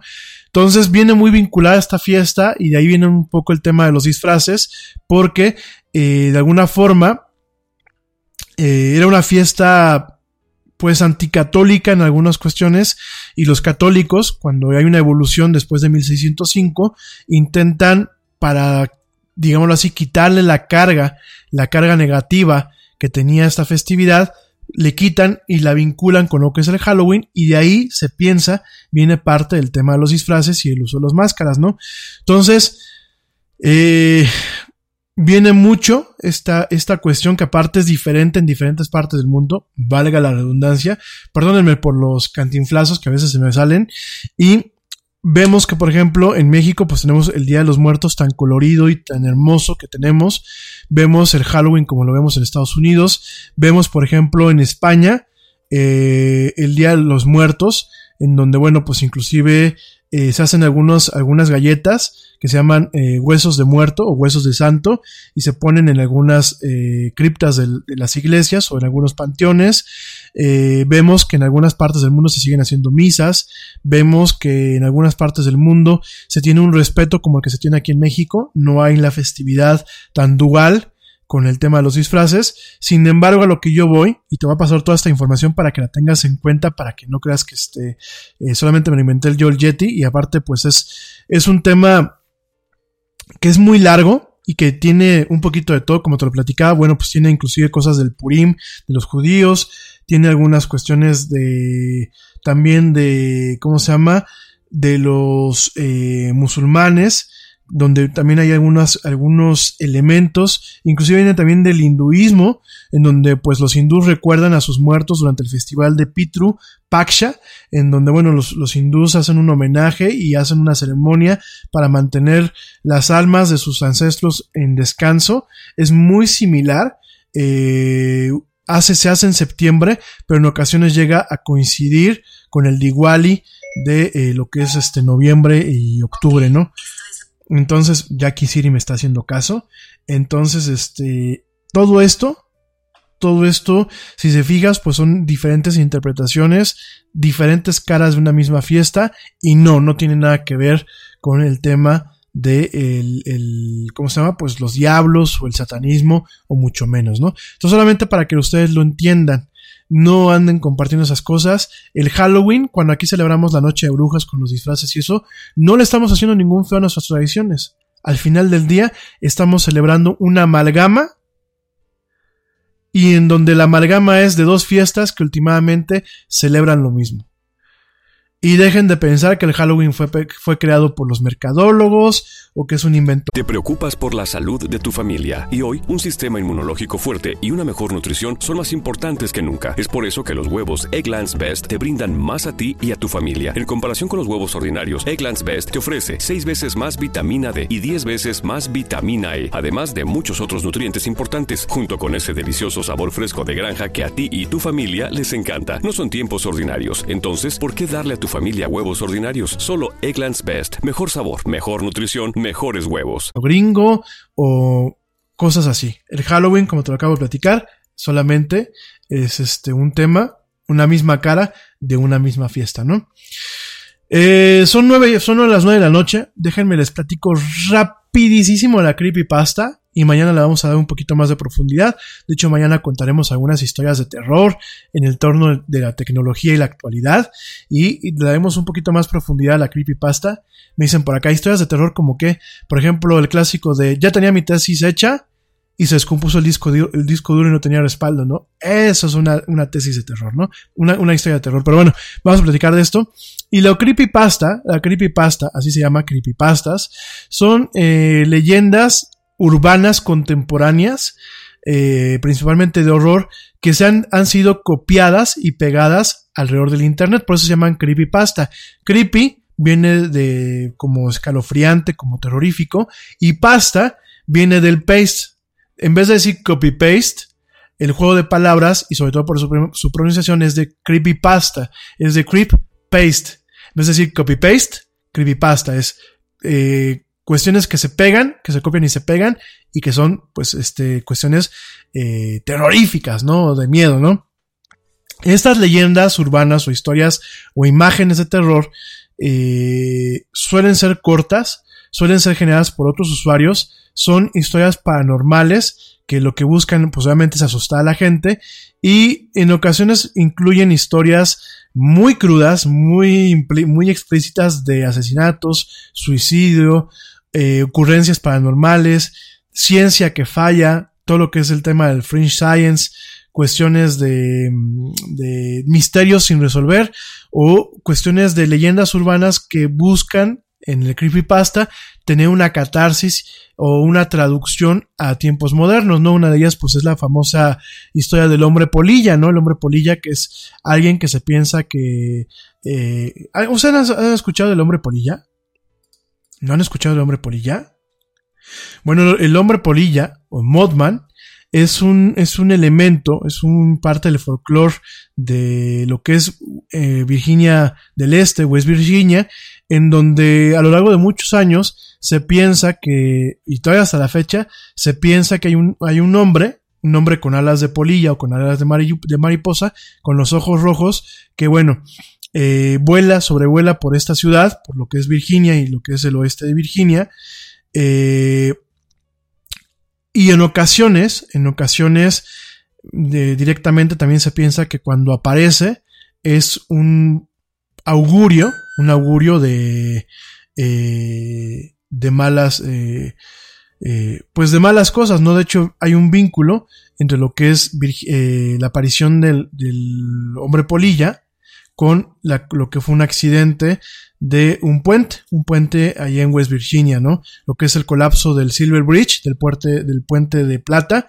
Dicen que, bueno, en algún momento inclusive salió un libro y salió una película con Richard Gere. Dicen que cuando se aparecía el hombre polilla, este, en este puente, pues era una forma de avisar que este puente se iba a caer, que fue lo que pasó, ¿no? Ya les platicaré mañana de este mito del hombre polilla, es un mito interesante. Gracias, Vicky, sí. Déjenme, por aquí me está comentando Vicky en cabina que no comenté nada de la Catrina. La Catrina, la Catrina que se llama la Catrina, la calavera Catrina o la, cala- la la, la- la calavera garbancera, era, eh, fue un diseño, la, la, la Catrina que tenemos ahorita es un diseño de 1900 o de 1913 que fue hecho pues en zinc, es una impresión en zinc, hecho por el impresor, eh, caricaturista e ilustrador eh, José Guadalupe Posada.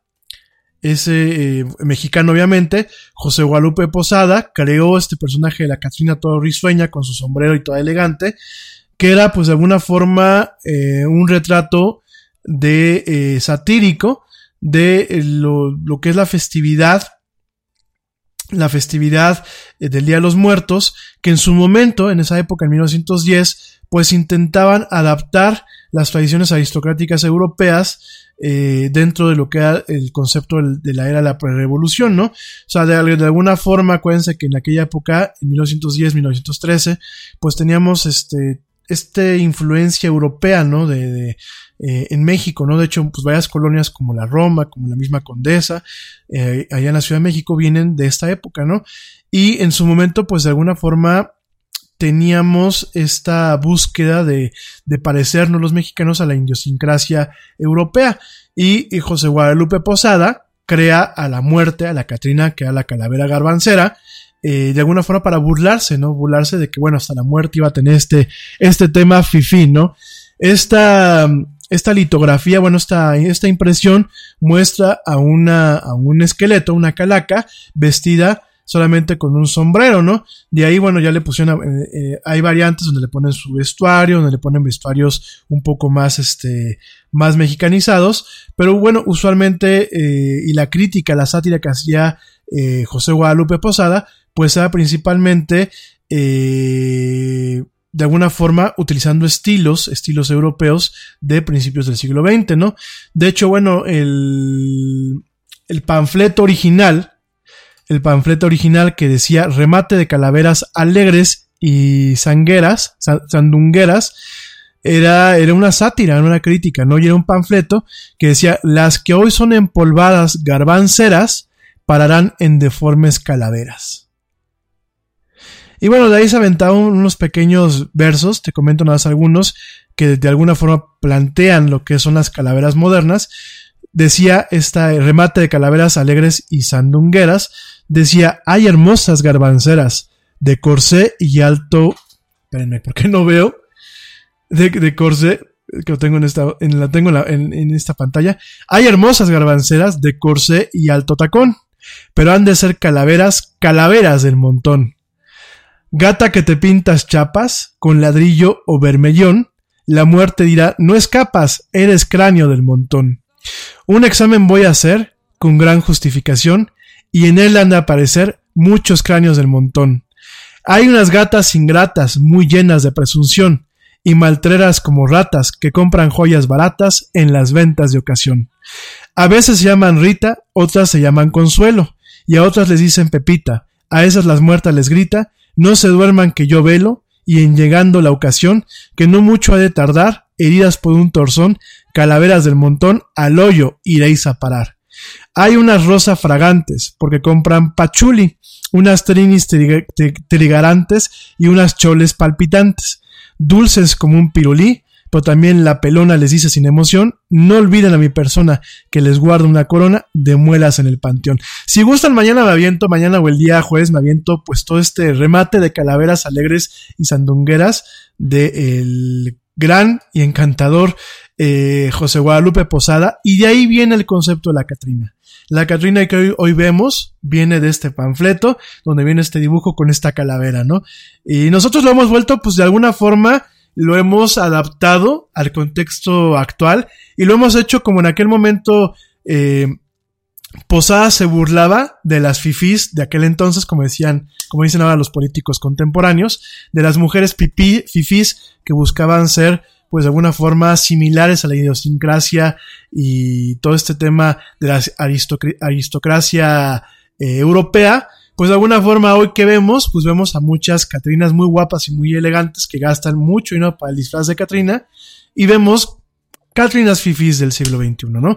Pero bueno, ya mañana te platicaré un poquito más de lo que era, de quién era José Guadalupe Posadas, un poquito más de la Catrina y sobre todo un poquito más de esta, de esta serie de calaveras, calaveras que de alguna forma, pues marcaron, marcaron a este personaje ri- risueño y travieso que es la dulce y hermosa Catrina mexicana. Dicho esto, déjame, termino de nada más, son 9 y 10, termino rápido con el tema de la creepypasta, que también te, te comentaré. Y las creepypasta, bueno, pues son un trabajo colectivo, son eh, ocurrencias, historias y leyendas que diferentes usuarios han hecho a lo largo de los años eh, en Internet. Y sobre todo, bueno, las creepypastas han eh, de alguna forma marcado lo que es el entretenimiento contemporáneo con este ser ficticio que es el Slenderman. Slenderman, que es este cuate flaco y de hecho, bueno, causó, fue motivo de algunos suicidios en el 2014. Fue, eh, ahora este año salió una película eh, donde sale el Slenderman. Y bueno, hay eh, inclusive, hay algún, inclusive ya este, algunos, algunas series de televisión como Channel Zero, que lo están pasando en Sci-Fi, televisión de paga, en donde Channel Zero directamente toma algunas historias de creepypasta y las lleva a televisión, ¿no? Los orígenes exactos de la creepypasta se desconocen. Las creepypastas más tempranas usualmente se escribían de forma anónima y bueno, pues constantemente se copiaban y se pegaban, por eso se, se llama creepypasta.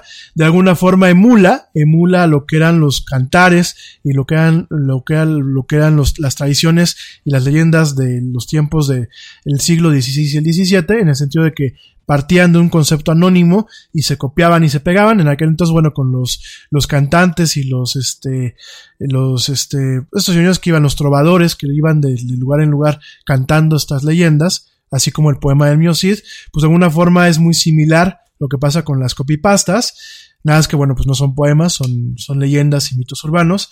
Y bueno, las copypastas, eh, de alguna forma Jessica Roy, una escritora de Time, decía que las copypastas surgieron en 1990, cuando empezaron este, este tema de las, los correos cadena, que los correos cadena, las famosas cadenitas que ahora evolucionaron en el tema de los mensajes de WhatsApp. Y bueno, directamente eh, Jessica Roy piensa que vienen de ahí. Aya Romano, escribiendo para el Daily Dot, dice que bueno, eh, Ted, el Ted, el Ted de Carver, Ted, no, Ted de Caver, que es como Ted el que vive en las cuevas, fue el primer ejemplo de creepypasta. Esta historia se compartió en el 2001 en una página que se llamaba Angel Fire, que era como Geocities, en esas páginas viejas. Y de ahí, bueno, pues directamente eh, eh, lo que era Ted eh, era un personaje que tenía varios amigos que vivían en un sistema de cuevas escalofriante, ¿no? De ahí, bueno, pues empiezan a platicar de rituales como el polibús, como Polybius, que es como una versión del coco, como el hombre conejo, que de hecho el hombre conejo, el Bonnie Man, eh, salió en una película muy, muy, muy popular que se llamaba Donnie Darko. Donnie Darko, vean esa película, está en Netflix, es una película muy macabra, eh, es un poco con sci-fi, muy, muy enredada, pero muy interesante, es una película de culto, y Donnie Darko tiene esta figura de lo que era el hombre conejo, ¿no? De hecho, lo vemos a, a Donnie Darko conviviendo con el, con el hombre conejo, ¿no?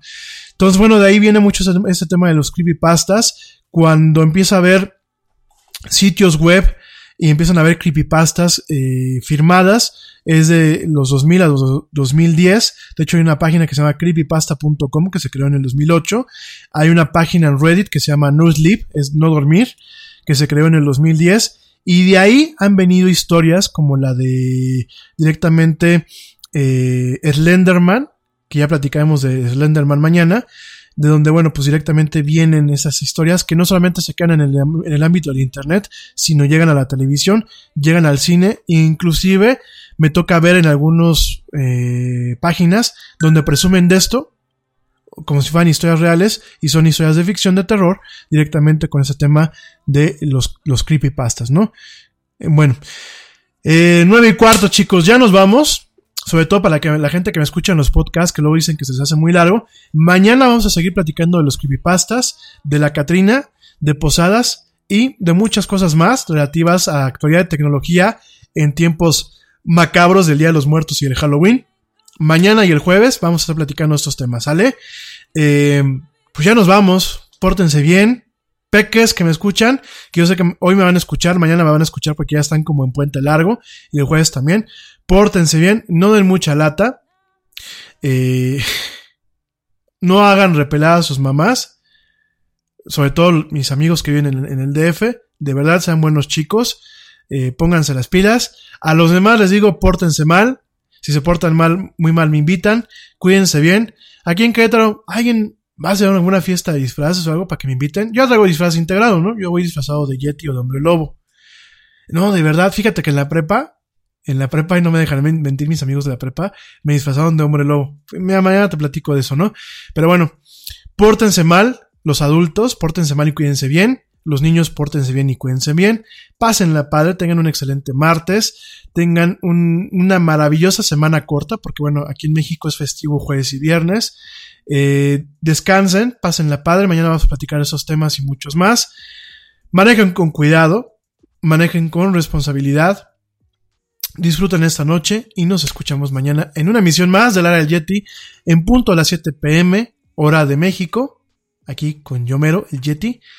Y bueno, no voy a decir ninguna frase hoy. Bueno, sí, ¿qué tal si, si me despido con una calaverita de, de posadas, más las que diga mañana? Les voy a terminar de una calavera, las que vienen aquí en este remate de calaveras alegres.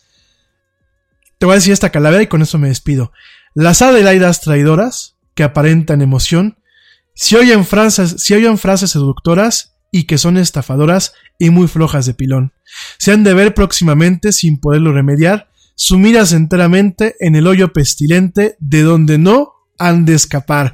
Y bueno, esta es una de las tantas calaveritas que vienen en este gran, gran, gran remate de calaveras y alegres y sandungueras de donde viene la Catrina de este eh, José Guadalupe Posada. Con eso me despido. Soy Ramiro Aiza, gracias a mi gente en cabina, Vicky y Raúl, gracias también a Blanquita Chaya y a mi amiga Bere, a mi amigo George y el buen Ernesto, gracias a toda la gente que me escuche. Nos escuchamos mañana y como dice el tío Yeti, vámonos, porque la Catrina ya nos vio. Nos escuchamos el día de mañana.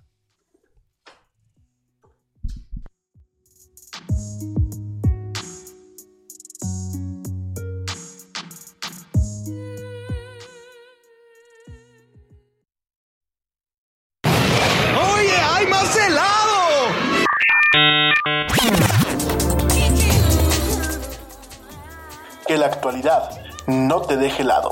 Te esperamos en la siguiente emisión de La Era del Yeti.